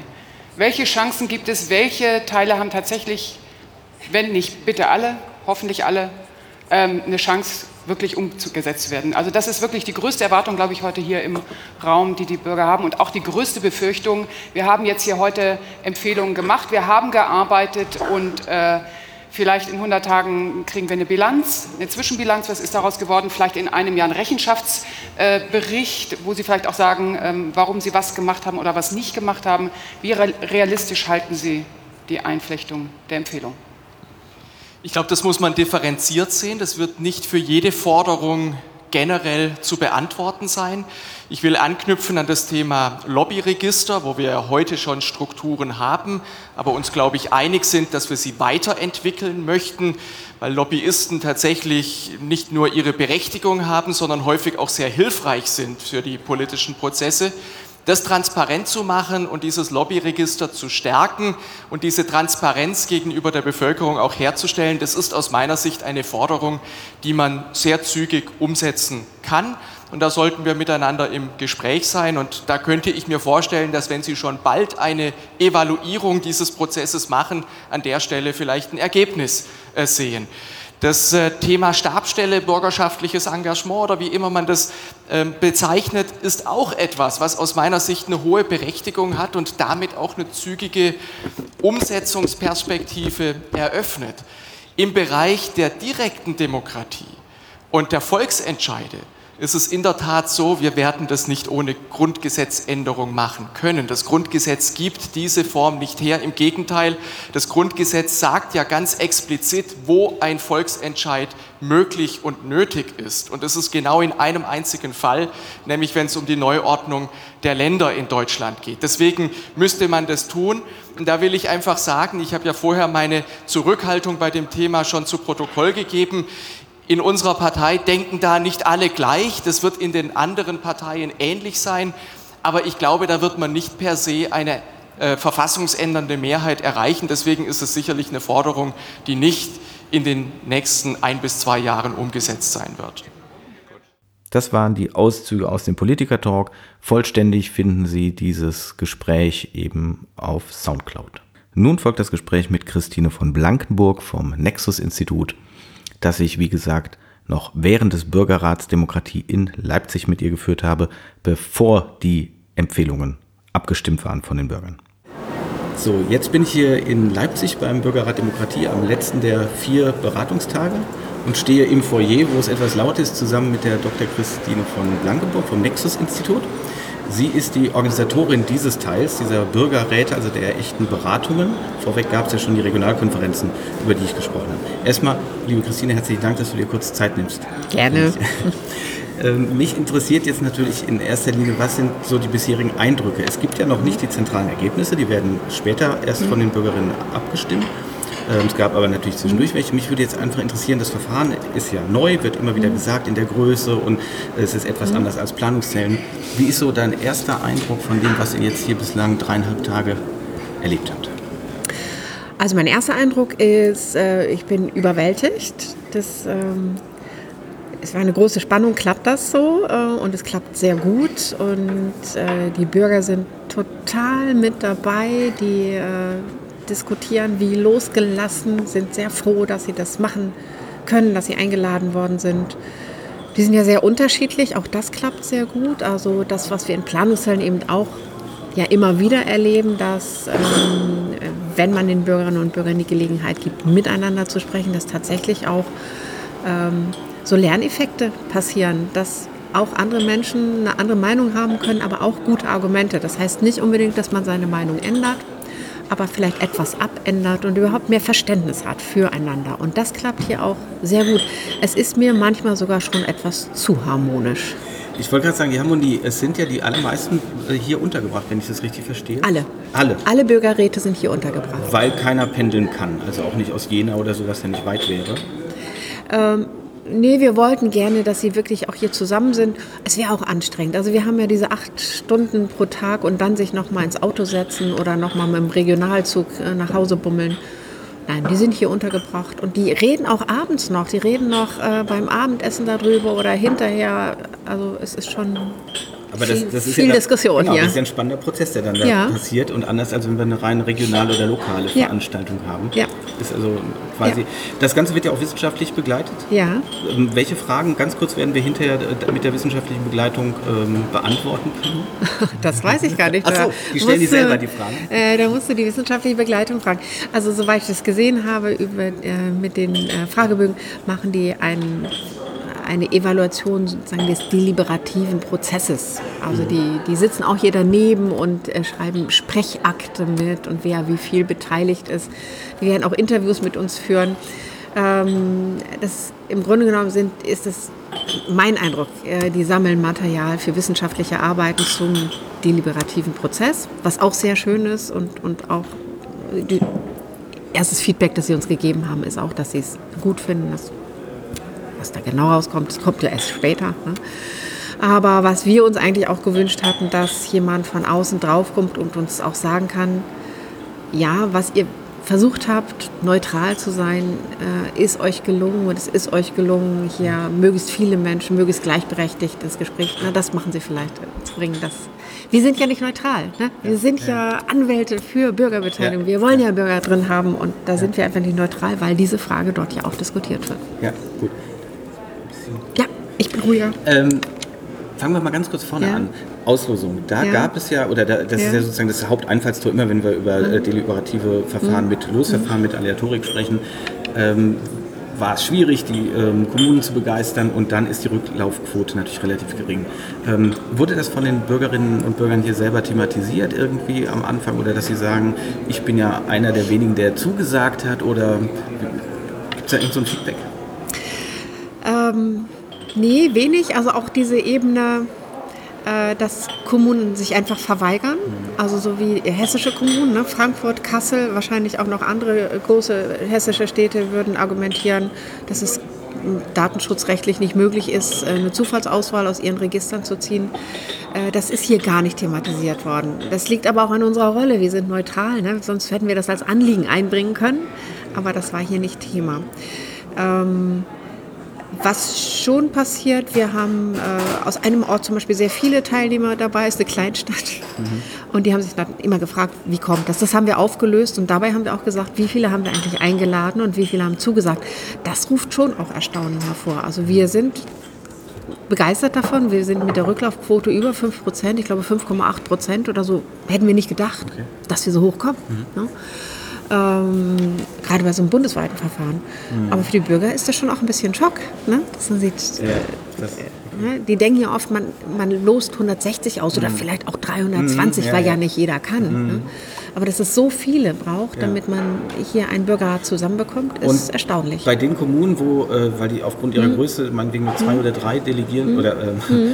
ihr nur zwei oder drei ziehen wolltet, wie viele Adressen mussten ihr euch trotzdem geben? Ja, nicht nur zwei oder drei, sonst hätten die ja manipulieren können. Da habt ihr dann trotzdem Äh, gesagt, wir nee, brauchen. Wir haben, also man kann auch eine Adresse zufällig auswählen. Ne? Das, und das haben wir auch gemacht. Wir haben auch Orte, wo nur eine, einer überhaupt in der Zufallsauswahl gelandet ist. Ah, und das heißt aber, dann muss die Kommune euch ja quasi besonders hoch und heilig versprechen, dass sie wirklich mit irgendeinem Algorithmus Ja. da durchgeht und nicht sagt, äh, wem schulde ich noch was oder wer ist ein guter Vertreter So ist für es. uns. Ne? So ist es. Darüber, darüber haben wir überhaupt keine Kontrolle. Nee, aber ne? das, ich meine, das ist so. äh, Ja, aber das ist bei den anderen auch so. Da kann man Hm. die eben auch, ähm, könnte man. Ich glaube nicht, dass das passiert. Nein, aber wir, Das, wir haben einen Verdünnungseffekt. Ne? Also je Ja. mehr ich habe, umso Ja. Ja, weniger kann ich natürlich Ja, einflussreiche Leute Ja. dann ähm, da reinbringen. Ja. Äh, jetzt, du sagtest ja schon, die sprechen auch abends noch miteinander. Kannst du direkt feststellen, wie die Dynamik war vom, ich sag mal, ersten? Zusammenkommen? Ja. Ich stelle mir vor, die, alle fragen sich, was mache ich hier eigentlich? War das Ja. wichtig, dass ich zugesagt habe? Ja. Zu dem, wo wir jetzt sind, wir gehen aufs Ja. Ende zu. Heute ähm, ja. Werden die Leute redseliger oder Ja. ich weiß nicht, was, was merkt man da so? ja, die Leute werden redseliger. Also das ist schon am, am ersten Abend, also viele sind ja am Donnerstag angereist, weil es zu weit sonst Mhm. gewesen wäre. Die haben zwar auch höflich miteinander geplaudert, wo kommen Sie denn her? Ne? Ähm, aber jetzt redet man auch über das Thema, man, die, haben sich halt kennengelernt auch. Ähm, es haben nicht alle abends hier gesessen, manche sind auch in die Stadt gezogen. Wir haben so ein schwarzes Brett, da haben die solche Anliegen aufgeschrieben. Es gab einen gehen, Mensch, ist, ja, wir wollen mal die Stadt erkunden. Die, die sind dann zusammen losgezogen. Äh, sind auch Freundschaften entstanden. Also, na klar, das hat eine Dynamik. Auch von dem sich ersten vorsichtig rantasten, auch äh, große Skepsis. Also warum, äh, was wird das hier eigentlich? Auch ist es Alibi-Beteiligung oder nicht? Werde ich wirklich gehört? Habe ich auch wirklich was zu sagen? Das sind alles so skeptische Dinge. Und jetzt habe ich das Gefühl, ja, die sind viel offensiver geworden. Ja, also ma manche zumindest, ne? es geht zwischen, und dann werde ich aber nachfragen und dann müssen die doch aber. Äh, das ist schon auch so eine Dynamik von, ja, diese Rolle wird stärker angenommen und dann auch ausgefüllt. Ne? Müssen wir auch sehen, dass wir mit dem Erwartungsmanagement hinterherkommen. Sagen, es sind Empfehlungen und es bleiben Empfehlungen, auch wenn es hochgehängt ist. Wie viele äh, kann man, äh, wie, ja, ist ja alles transparent, wie viele Abbrüche gab es? Wie viele sind ausgestiegen nach der ersten Runde oder sind tatsächlich alle jetzt zum zweiten Wochenende wiedergekommen? Weil Ähm. erfahrungsgemäß gibt es ja immer welche, die dann sagen, ich habe es mir anders vorgestellt. Nee, das hatten wir gar nicht. Also na, am, im ersten äh, Wochenende gar nicht. Äh, zwei sind krank geworden und äh, einer hat abgebrochen. Da könnte es ein bisschen unzufrieden. Also der hat sein Ticket nicht bekommen, sein Bahnticket und hat dann am Donnerstagabend angerufen. Wenn er das nicht bekommen hat, dann muss er ja wohl nicht kommen. Das ist ein bisschen schade, weil er gehört zu denen, die sowieso am Freitag anreisen. Wir hätten ihm auch Donnerstagabend noch ein Ticket besorgt. Das ist unglücklich in der Organisation. Okay, aber quasi zu vernachlässigen von der Zahl her. Ja, das ist der einzige, wo wir das vermuten können, Mhm. dass er unzufrieden war und deswegen dann auch so reagiert hat, weil an sich wäre es auch noch möglich gewesen. Äh, ansonsten haben wir sehr viel positives äh, Feedback. Wir haben einen, der ganz negativ angefangen hat. Äh, das ist diese Geschichte, dass wir einen Vorsitzenden haben und der einfach bestimmt worden ist Mhm. vom, von, oder geworben worden ist für diese Funktion von, von den Initiatoren. Da können wir gleich Mhm. kurz direkt sprechen. Das ist äh, äh, Günter Beckstein, Ja. CSU-Politiker, man, Ja. man kennt ihn aus der Rolle. Wie kam es dazu, dass man plötzlich einen Vorsitzenden hatte? Ja. Der war nicht ganz von vornherein äh, Ja. fest, also zumindest Ja. war er nicht äh, kommuniziert worden. Ja, äh, genau. Äh, wir haben ja ganz lange gedacht, wir machen Planungszellen bundesweite und dann waren wir zu dieser irischen äh, Studienreise aufgebrochen, haben dort die irische Citizens Assembly kennengelernt und unsere Initiatoren, also die, die Menschen von Mehr Demokratie und auch von der Schöpflin-Stiftung, die sind einfach sehr begeistert von diesem irischen Prozess. Ist, und es ist ja auch ein begeisternder Prozess. Und ähm, da fiel dann die Entscheidung, nein, wir machen keine Planungszellen, wir machen das wie in Irland. Und zu Irland gehört eben auch ein Vorsitzender. Ich glaube, das kommt so aus der englischen Tradition. Ne? Mhm. Das ist, muss ein High Table geben. Mhm. Halt, ne? Und das ist uns in Deutschland eigentlich fremd. Also wir haben von den Durchführungsinstituten haben argumentiert, das brauchen wir nicht. Wir haben eine Hauptmoderation, die ist neutral und äh, das reicht doch. Wozu ein Vorsitzenden? Mittlerweile würde ich es ein bisschen anders sehen. Wir brauchen den Vorsitzenden. Wir haben über den Vorsitzenden eine ganz große öffentliche Wirkung entfalten können. Die kommen nicht wegen uns. Die kommen auch nicht wegen 160 Bürgern, die Presse. Das ist einfach so. Ja? Ist natürlich, ja, ist äh, im Prinzip eine Pressekritik, finde ich. äh, Ist, äh, ja, spannend. ist einfach genau, so. weil- ist ja, einfach so ne? Okay, ist und, und er macht es, und er macht es äh, gut, er hält sich wirklich raus, er wird nicht mit abstimmen. Äh, ich finde, er füllt es gut aus. Mir selber war das wichtig, dass wir einen Konservativen da vorne haben. Nicht, weil ich selber so doll konservativ bin. Ich werde jetzt auch nicht sagen, für wen ich eigentlich Ja. so bin. Bin eigentlich für niemanden besonders. Ähm, sondern dass ich also als größte Gefahr gesehen habe, äh, jetzt für die öffentliche Akzeptanz auch des Bürgerrats, wenn das so in eine Ecke gestellt wird, dass es so ein links-alternatives das, ja, ja. äh, Projekt ist. Jetzt sind ne? es aber natürlich gerade die CSU Und jetzt ist es Bayern bekannt vielleicht- für sehr viel äh, Bürgerbeteiligung. Ja. Ne? Das, also Genau. sozusagen, die sind ja jetzt gerade Ja. keine Verweigerer der Genau. Bürgerbeteiligung, sondern was äh, Volksentscheide angeht und so äh, insgesamt sehr weiter. Gab auch große Bürgergutachten in Bayern. Genau, schon. genau. Ähm, ja, also für meinem Eindruck nach, das kann aber auch dadurch sein, dass ich viel ja in Ostdeutschland unterwegs bin. Da kriegen wir das manchmal gespiegelt, wenn wir auch zufällig einladen, dass die Leute sagen, nee, damit haben sie nichts zu tun. So, also irgendwie eine, eine Voreingenommenheit, dass so etwas ja eigentlich nur ein merkwürdiges, elitäres, irgendwie links, ich will das andere Wort nicht sagen, Ja. äh, Projekt sein kann. Äh, deswegen war mir wichtig, dass wir Ja. da vielleicht bei den konservativ. Jetzt ist es vielleicht zu sehr in der öffentlichen Wahrnehmung ins Konservative gerutscht, aber wir haben hier bei unseren Empfehlungen auch Bürgerbeteiligung als Kapitalismuskritik. Also wir haben wir sind da ergebnisoffen und Ja. er nimmt da wirklich keinen Einfluss. Aber er wirbt für uns, Okay. das macht er gut. Neben der Auslosung und sozusagen der Gefahr, die viele Leute immer sehen, da kommen nur bestimmte Leute oder Mhm. ist es zu riskant, wer da ausgelost wird, ist natürlich immer der springende Punkt, wer darf Input geben. Wie wurde da gewährleistet äh, von euch als Durchführenden, dass da, wie wir es über die Citizens Assembly in Irland auch gehört haben, dass da wirklich alle Perspektiven reinkommen und dass man hinterher nicht kritisieren kann? Die, gerade wenn es hier um die Frage geht, was empfehlen wir der Politik, werden die Bürger ähm, naja, in eine bestimmte Richtung gelenkt worden. Mhm. Ja, es ist wirklich eine ganz, ganz schwierige Frage. Also wir geben uns wirklich Mühe, dass wir am liebsten haben wir ein Für und Wider. Also wir sind eigentlich mehr der Überzeugung, neutrale Inputs sind zwar gut, aber besser ist Meinung zu zeigen und die Bürger zu, zu begeistern für die eigene Position auch. Dann hat man echte Argumente, an denen man sich abarbeiten kann. Das, das nachher das Kleinreden und das einerseits, andererseits, das machen die Bürger schon alleine. Ne? Es ist aber nicht so einfach, immer ein, ein Für und ein Wider zu bekommen. Bürgerbeteiligung zum Beispiel, da muss man sich sehr, sehr Mühe geben, damit man überhaupt jemanden findet, der gegen Bürgerbeteiligung ist. Es gibt so Aspekte, die alle bemängeln. Ne? Es bringt nicht so viel. Ne? Mhm. Ah, nachher kommt ja nichts raus. Also es, es gibt, gibt Äh, keinen Lobbyverband zur Abschaffung jeglicher Bürgerbeteiligung, den man so ist es. So ist es. Äh, wir haben diese, diese Kontraargumente, wir haben in den Regionalkonferenzen auch schon darüber geredet, äh, was muss dann auf den Tisch. Das ist natürlich die mangelnde Verbindlichkeit von Bürgerbeteiligung. Das haben wir in der Talkrunde, die wir hatten zur Bürgerbeteiligung, über die Moderationsfragen gemacht. Also das ist natürlich eine schlechte Besetzung, aber es war die einzige, die wir gefunden haben. Ähm, das geht bis zu ja auch sehr sehr provokanten Fragestellungen wie das landet doch sowieso alles nur im Papierkorb. Die, also diese Frage habe ich gestellt. Ähm, Das ist natürlich schon Kritik, aber es ist nicht ein einzelner Mensch, der das vertritt. Ne? Ähm, es ist bemängelt worden auch, dass das zu harmonisch da gelaufen ist. Mhm. Aber okay. es liegt vielleicht auch am Thema. Ja. Zu der direkten Demokratie war es äh, besser. Da haben wir einen richtigen Gegner gehabt, der auch richtig dagegen gehalten hat. Da standen nun drei Menschen gegenüber, die entweder besonders dafür waren oder so verhalten dafür. Es liegt. Ähm, Aber die, also genau, gerade dieses Thema ist natürlich besonders, oder wird ja genau, Mhm. äh, wird besonders kontrovers betrachtet werden, weil nun mal der Veranstalter mehr Demokratie ja, äh, per, Ja. per Satzung für Genau. Volksentscheide ist. Genau. Und ähm, deswegen sozusagen besonders geguckt werden muss, sind die hier ergebnisoffen dran gegangen? Ja. Hat man die Bürger. Ja. Der nächste Punkt bei ergebnisoffen ist ja dann immer, ähm, dürfen die Bürger jetzt hier in ihren Empfehlungen wirklich in jede Richtung gehen?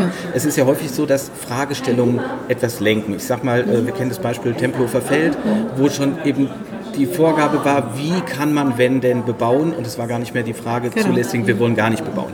Hier sehe ich, äh, gibt es dann so, so Formulierungen, wie wir das eben auch bei diesen regionalen Ja. Bürgerräten in Berlin haben. Wie können wir die bewährte repräsentative Demokratie erhalten, weiterentwickeln? So, Ja. Da ist ja schon vorgegeben, ist, eigentlich ist alles sehr gut, aber wir können es vielleicht noch einen Ticken besser machen. Mhm. Sind die Bürger jetzt hier ganz offen zu sagen, ich finde aber gar nicht, dass alles gut ist? Oder wie, wie vorgegeben sind die Fragen? Weil wir wissen ja noch nicht, was an Ergebnissen nachher beschlossen wird. Ähm, also die sind, äh, die, diese Frage, die ist vorgegeben durch den äh, Koalitionsvertrag. Also wir haben das für die politische Anbindung, haben wir Mhm. eben diese politische Frage gewählt. Und diese Frage ist Das ist vorgegeben. also genau diese Sache, Na? die da steht, wir setzen eine Expertenkommission ein. Genau, und wozu soll die sein? Und wir sind sozusagen als Bürgerrat jetzt eine Expertenkommission. Mhm. Ne? Es betrifft uns ja Bürgerbeteiligung und direkte Demokratie. Deswegen sind wir auch Experten hier, die alle Bürger, die wir hier eingeladen haben. Und diese Frage muss auch tatsächlich beantwortet werden. Aber in den folgenden Empfehlungen sind sie tatsächlich total frei. Mhm. Also weil, äh, was ich immer spannend finde, ist bei dem Thema Bürgerbeteiligung, ist die Frage, wie weit ist es wirklich eine Beteiligung? Das heißt, Mhm. die Politik beteiligt jemanden Mhm. oder inwieweit ist es einfach ein demokratisches Element, Mhm. ähm, das neben anderen stehen könnte? Mhm. Und da interessiert mich eben immer, wie offen ist es denn, wenn ich die Fragestellung vorgebe, wie Mhm. wollt ihr Politik beraten? Dann ist ja Mhm. klar, ihr dürft euch nicht selbst ermächtigen, Ja. Irgendetwas zu entscheiden zum Beispiel. Ja, also ich meine, das, was wir hier machen, ist ein selbstermächtigtes äh, Verfahren. Ne? Es, es kommt ja aus der Zivilgesellschaft und äh, es gibt keinen politischen Auftraggeber. Es ist aber äh, tatsächlich wichtig, um Wirkung zu entfalten, dass es eine politische Anbindung gibt. Also diese Zusammenarbeit mit der Politik ähm, kann man negativ sehen, ist, ist vielleicht zu eng angebunden für manchen. Ne? Dass man sagt, wir haben ein Politiker als Vorsitzenden, zwar keinen aktiven, aber ja, bekannten Politiker. Wir haben äh, ein Grußwort von Schäuble, der ja noch ein aktiver Politiker ist, der es auch entgegennehmen wird. Wir hatten aus allen Fraktionen Leute als Abgeordnete dabei. Bei den Regionalkonferenzen werden das auch in Berlin wieder beim Tag für die Demokratie haben. Wir meinen, dass wir diese politische Anbindung brauchen, damit überhaupt das eine Wirkung entfalten kann und nicht nur schön, dass ihr darüber geredet habt. Also es ist ja, Ja. dann nicht mal so, äh, wir danken euch, dass ihr das gemacht habt für uns, sondern das wäre ja nur noch schön, dass ihr darüber geredet habt, wenn überhaupt. Das kann ja auch nicht in unserem Sinne sein. Aber ansonsten, das ist völlig selbstermächtigt ähm, und die können wirklich, sie haben bloß, welche sind ihre zentralen Forderungen an die Politik? Das ist die einzige Frage, die wir hier stellen. Ja, da zum bin Schluss. ich sehr gespannt nachher. Genau. Meine letzte Frage jetzt an dich im Moment ist nämlich deswegen, bisher, äh, nach den drei Tagen, äh, gab es überraschende Erkenntnisse. Ein latenter Vorwurf wird ja lauten, im Prinzip weiß man vorher schon, was rauskommt, die Bürger wollen ein bisschen mehr Beteiligung. Ich bin jetzt bewusst Ja. provokativ wie Ja. immer. Und äh, naja, dann wird so ein bisschen dran äh, gefeilt, welche Art der Beteiligung, aber wir wollen mehr Beteiligung, finden das, was wir gerade selber erleben, gut und so soll es weitergehen. Ähm, da können wir sagen, naja, das ist alles nett, aber den Aufwand nicht wert. Aber meine Frage, kann man jetzt schon sagen, es gab überraschende Sachen, überraschende, vielleicht auch nur einzelne Ideen, wo man sagt, die wären sonst nicht aufgekommen, Einwände oder haben sich in, in den Teilabstimmungen bislang irgendwo Sachen ergeben, wo ihr sagt, damit hätten wir Beispiel jetzt gar nicht gerechnet, dass es sich so entwickelt Ja. oder in diese Richtung geht. Ja. Also teilabgestimmt haben wir noch gar nichts. Ach so, noch ne? nichts Also es wird über, die, über diese dreieinhalb Tage wird beraten, Mhm. dann werden die Empfehlungen entwickelt und dann wird abgestimmt. Also das waren jetzt bislang Hm. die Punkte, die, wir, die, die man hier lesen kann, die gesammelt sind. sind Das ist so Diskussionsergebnis. Das ist Diskussionsergebnis. Äh, daran kann man sich orientieren oder auch nicht. Mhm. Ne? Äh, Gut ist natürlich, man orientiert sich ein bisschen daran, damit das nicht vergeblich ist. Es ist übrigens sehr schwierig in der Deliberation, dass man wirklich ein Thema so lange im Kopf behalten Mhm. muss. Ne? Also, wer schon mal eine Dissertation geschrieben hat, dem wird das nicht so schwer fallen. Aber wir haben ja wirklich auch Leute mit einem Hauptschulabschluss oder auch ohne Abschluss mit dabei. Und für die ist das wirklich schwer, Mhm. so ein langer Gedankengang. Dafür dient das. Also ein, es ist für die natürlich auch zu viel Text, aber ein Versuch immerhin. Ähm, wirklich Überraschendes? Nee, eigentlich nicht. Also man kann ja auch sagen, es ist ja in Ordnung, wenn sozusagen etwas hier nochmal artikuliert wird, was Ja. bislang die Gesellschaft auch schon artikuliert hat, Ja. wenn das in die Richtung geht, was ich noch nicht weiß. Und, und man dann einfach sagt, das ist hier auch mit intensiver Beratung sozusagen unterstrichen worden. Äh, Das kann man sicher sagen. Ne? Also Weil wir haben ja meinetwegen bei dem klassischen Thema Volksentscheid, Ja. wissen wir aus Befragungen immer, dass die Mehrheit dafür ist. Mhm. Und in der Politik hat sich noch nie die äh, Zweidrittelmehrheit für eine Verfassungsänderung Ja. gefunden. Ähm, Also beim äh, Volksentscheid, ich weiß noch nicht, wie das ausgeht. Ja, ja. Das kann schon, das kann gut sein, dass es eine Mehrheit dafür gibt. Ähm, ich finde die Skepsis gerade von, von Politikern gegen solche Art von Beteiligung immer absurd, wenn die hier wären und wüssten, wie viel Skepsis Bürger sich selbst gegenüber haben. Mhm. Also äh, immer wieder, können die Bürger das ja, ihren überhaupt? Nachbarn gegenüber, nicht sich selbst. Gegenüber. Ja, auch sozusagen dem eigenen Gremium tatsächlich gegenüber. Ne, können wir das überhaupt? Ist es nicht zu schwierig? Wollen wir das? Sind wir nicht alle zu sehr beeinflusst? Also das sind ganz, ganz äh, kritische Fragen, wie sich Bürger selbst hinterfragen. Da muss niemand von der Politik sagen, nee, ist zu gefährlich, die sind da alle äh, zu, zu, zu schnell zu beeinflussen. Aber das ist eigentlich auch nicht überraschend. Auch das erleben wir ganz oft in Bürgerbeteiligungsverfahren, ne? dass sie sehr reflektiert auch an ihre eigene Rolle rangehen. Ja. Jetzt heute Nachmittag äh, wird ja abgestimmt die ganze Zeit. Dann wird nicht mehr diskutiert, sehe ich das richtig? Dann werden die Ergebnisse, die Teilergebnisse, alles was es so bislang gab, vorgestellt und dann immer mit Ja, Nein. Nee, die Teilergebnisse stellen wir nicht mehr vor. Wir haben die immer am Anfang des Tages vorgestellt, was bis dahin da war und auch über diese Plakate und es liegt auf den Tischen auch noch aus, eine Übersicht. Ähm, sondern wir machen heute über die Mittagspause, längere Mittagspause, eine Redaktionssitzung, in der mh, unsere Redakteure sitzen, die diese Ergebnisse über die 23 zusammenführen. Das ist übrigens auch eine große Schwierigkeit. Ne? Es gibt kein Plenum, in das die Kleingruppen etwas einbringen. Aber es muss ja hinterher die Abstimmung des Bürgerrates sein. Das heißt, sie müssen irgendwie voneinander lernen, was die anderen meinen auch. Ganz große Herausforderung. Und es ist wirklich nur eine Krücke über so ein Redaktionsteam. Ne? Weil es hat nicht den Effekt, als ob du direkt mit jemandem gesprochen hast oder das im Plenum gehört. Okay, also wir haben eine Redaktionssitzung, da haben wir unsere vier Redakteure, die wir haben und sieben weitere Bürger und ich werde das auch moderieren. Da müssen wir sehen, dass wir die Empfehlungen, die jetzt getroffen werden, dass wir die clustern, dass wir nicht zu viele Empfehlungen haben, dass es einfach aus praktischen Gründen äh, wir haben nur einen begrenzten Zeitraum mhm. und jede Empfehlung braucht auch etwas Zeit, bis alle abgestimmt haben. Das andere ist ähm, von der Wirkung her gedacht, das weiß jeder, wenn man ein Empfehlungspapier hat. Also selbst wenn man ein Bürgergutachten hat, das irgendwie einen Meter dick ist, vorne drauf müssen irgendwie die wichtigsten Empfehlungen kommen. Weil Politiker nur die erste Seite, also nein, nicht Politiker machen das immer so, aber in die, im politischen Prozess wird halt die erste Seite nur erstmal wahrgenommen. Manche werden sich ganz einarbeiten, aber das ist eben, deswegen brauchen wir dieses Zentrale. Mhm. Ja, das machen wir über die Mittagspause. Das wird dann nochmal vorgestellt im Plenum. Das Plenum muss ja auch einverstanden sein mit der Arbeit dieses erweiterten Redaktionsteams.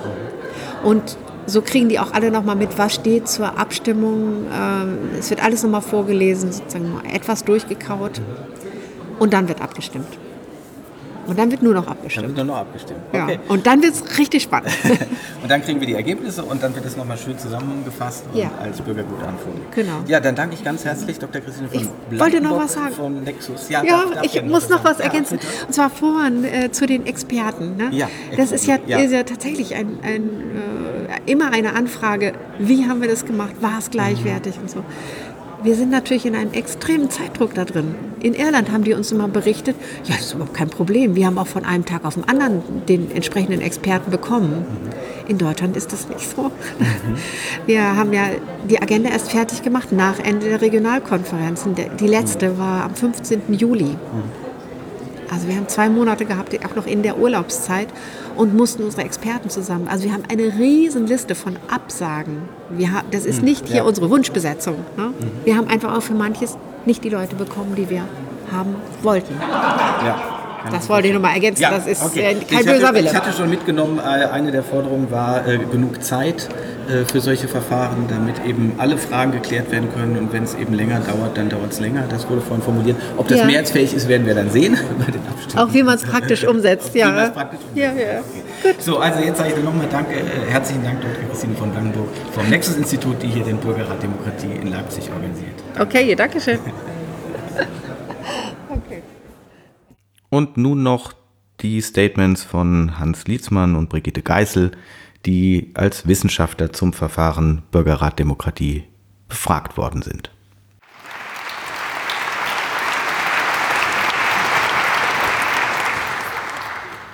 Herr Professor Lietzmann, wir fangen mal an mit der Hoffnung, die Frau Pieper im Film zum Abschluss äh, geäußert hat. Dass da auch was draus wird, dass sozusagen man auch sicherstellt, dass die Mühen der Bürgerinnen und Bürger auch in die Tat umgesetzt werden. Was müssen wir denn tun? Wie können wir sicherstellen, dass daraus was wird?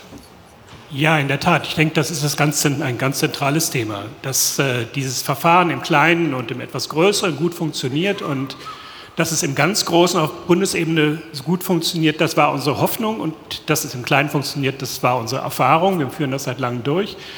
Und Sie haben das großartig durchgeführt, sowohl die Organisatoren als auch die Teilnehmer. Und das Zentrale ist jetzt, glaube ich, wirklich äh, die Umsetzung dessen, was da diskutiert und beschlossen worden ist. Sie haben insgesamt, habe ich gelesen, 1500 Voten abgegeben, pro und contra. Und da haben Sie eine ganze Handvoll, äh, fünf bis zehn, haben Sie fast einstimmig sozusagen als Empfehlung gegeben. Und eine der zentralen Empfehlungen ist die Verbindlichkeit des Ganzen. Und diese Verbindlichkeit ist natürlich nicht in dem Sinne gemeint, dass die Entscheidungen, die Bürgerforen treffen, verbindlich sind für alle anderen Gremien. Es wollen nicht die Parlamente ersetzen, nicht die Regierung ersetzen, aber Verbindlichkeit im, dass das wahrgenommen wird, dass sozusagen, dass es erfasst wird als ein Kooperationsangebot, quasi fast so würde ich es formulieren, als eine Erweiterung von Gewaltenteilung. Da gibt es sozusagen eben ein Parlament und eine Regierung, auch die Justiz, und es gibt aber eben auch kompetente Bürgerräte, Bürgerempfehlungen. Und die Skepsis, die wir gegenüber den traditionellen Institutionen haben, momentan, die wir beobachten in Deutschland und in Europa, ist, ist ja auch ganz normal. Ja, alle Institutionen seit Hunderten von Jahren werden irgendwann mit Skepsis gesehen, brauchen Erneuerungspotenziale. Und das hier ist so eins. Das hier ist so eins. Ja? Das ist eine ganz natürliche Erweiterung aus der Mitte der Gesellschaft heraus. Das ist viel Symbolik dabei, dass es dieses Gremium gibt, aber es ist nicht nur Symbolik. Symbolik ist enorm wichtig. Sich angenommen fühlen, sich wahrgenommen fühlen, auch von der Gegenseite wichtig. das ernst zu nehmen, was in diesen sozialen Prozessen passiert, was in ihren, unseren aller Köpfen sozusagen bewegt wird. Wir wissen selber oft nicht sozusagen, was ist in den breiten Gruppen, äh, die wir nicht so genau verfolgen, miterleben. Was genau ist da eigentlich Thema? Wie, sind, wie wird das diskutiert? Und jetzt geht es darum, Sie haben gezeigt, sozusagen, Sie sind bereit, sich auf diesen Prozess einzulassen. Das ist großartig.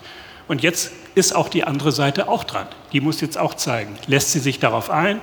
Ist es sozusagen bereit, auch die Ängste und die Reserven, die natürlich in Institutionen auch bestehen, gegenüber solchen neuen Erweiterungen äh, zu überprüfen und diesen Ball aufzunehmen. Und ich wünsche sehr, und ich denke, das ist das zentrale Thema, das äh, jetzt in den nächsten Wochen und Monaten ansteht. Und ich finde es toll, dass wir heute den ersten Startschuss dazu setzen können.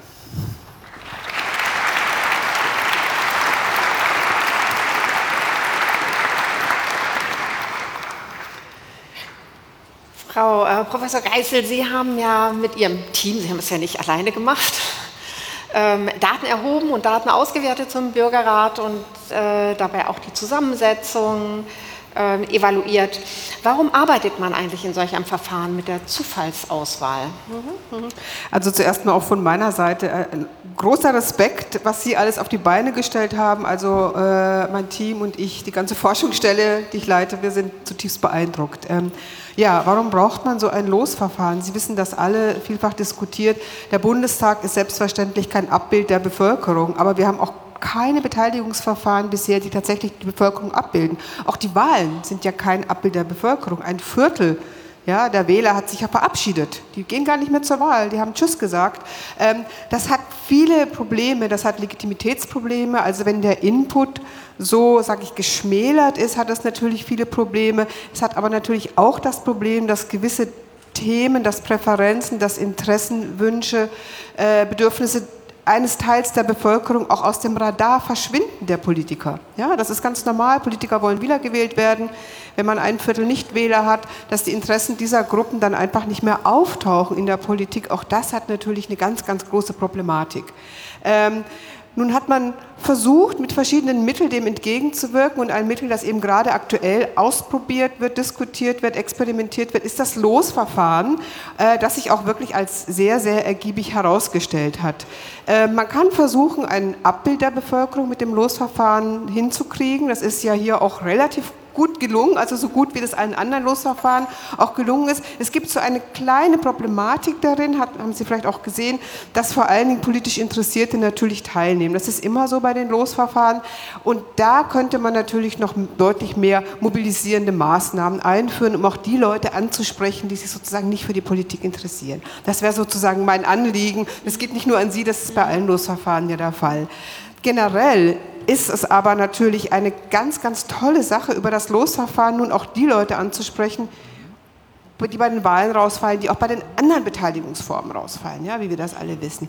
Deswegen auch mein Ratschlag, wie jetzt alle auch schon gesagt haben, es geht darum, diese Art Bürgerräte, Losverfahren zu institutionalisieren. Auch deswegen meine Bitte an die Politik, gucken Sie sich, nach, gucken Sie sich Ostbelgien an oder gucken Sie sich ähm, Irland an, wo das schon institutionalisiert wurde. Und ich bin mir sicher, und ich glaube, Herr Beckstein wird mir da auch zustimmen, dass die Politik davon profitieren wird. Ja? Die Politik wird ganz stark davon profitieren, wenn man die Bürger in so einem Bürgerrat mitnimmt, wenn man solche Verfahren institutionalisiert, genau um diese Kluft, die Sie vorhin erwähnt haben, zwischen Politik und Bevölkerung und den verschiedenen Bevölkerungsgruppen, es gibt ja nicht eine Bevölkerung, verschiedene Gruppen, um diese Kluft zu verringern und die Menschen auch wieder stärker, den Menschen wieder stärker das Gefühl zu geben, dass sie Teil der Demokratie sind. Ich glaube, darum geht es auch. Ja? Und da muss man eben Maßnahmen ergreifen.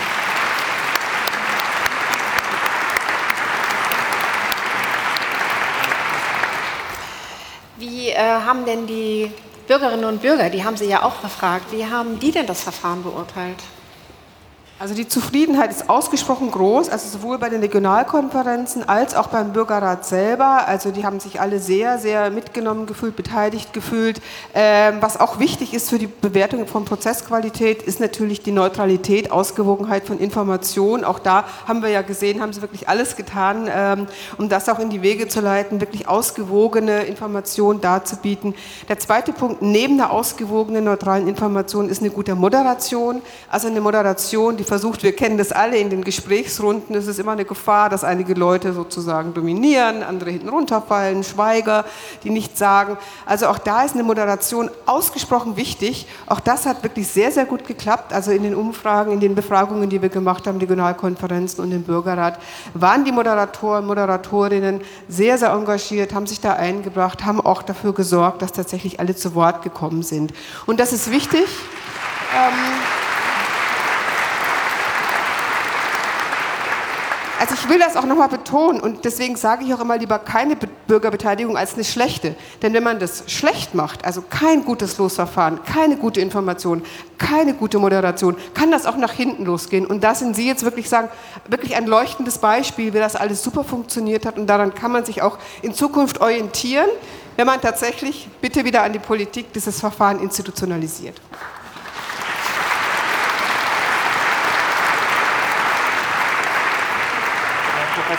Professor Dietzmann, äh, mit der Bitte um eine kurze Antwort. Ähm, Sie kennen den Prozess ja sozusagen schon von einem sehr recht frühen Stadium. Sie waren in der Konzeption auch mal involviert, sozusagen als Sparring-Partner. Wie würden Sie jetzt im, im, äh, zum Ende des Prozesses den Bürgerrat Demokratie beurteilen? Was hat Ihnen gefallen? Was würden Sie vielleicht auch anders machen? Na, ich will schon noch mal den ganz zentralen Punkt mit der Zufallsauswahl hervorheben. Ja, es ist, wir sehen sozusagen, wie großartig das funktionieren kann. Also wir wissen sozusagen in meinem Institut, ich bin der Leiter eines Institut, das vor 50 Jahren dieses Verfahren entworfen hat, zum ersten Mal in Deutschland. Da war ich natürlich noch nicht dabei. Äh, aber sozusagen wir, wir führen es sozusagen erfolgreich durch und wir wissen, wie enorm wichtig es ist, Menschen miteinander in Diskussion zu bringen, die sonst nicht miteinander sprechen würden. Wir reden ständig davon, sozusagen von, äh, von, äh, von Sprecherblasen, von, von neuen sozialen Medien und die, das sozusagen nur noch Interessen geleitet. Ja? Wenn ich selber ein hartes Interesse habe, dann gehe ich in die Diskussion und dann wird gebalgt und gebolzt.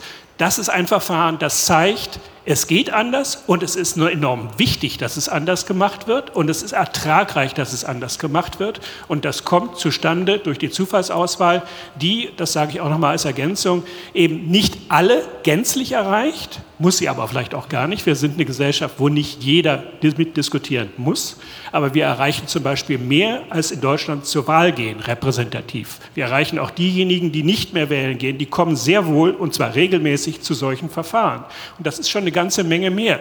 Und jetzt geht es darum, dass dass wir sozusagen bisher haben wir das mit Eigeninitiative, herzlichen Dank an Schöpfel und Mercator und an all die, die das finanziert haben, Jetzt geht es darum, dass das auch in eine öffentlich-rechtliche Finanzierung kommt, dass auch eine öffentlich-rechtliche organisatorische, operative Unterstützung kommt und äh, dass es sozusagen nicht beliebig und Privatvergnügen bleibt, im Prinzip so etwas durchzuführen, sondern dass es in Deutschland zum öffentlichen Leben gehört. Das ist, gehört dazu, das gehört mitten in unsere Gesellschaft, aus der kommt es heraus und in der soll es bleiben.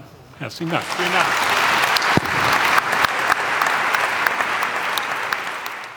Und das war's dann auch für diese achte Ausgabe von Machtlos.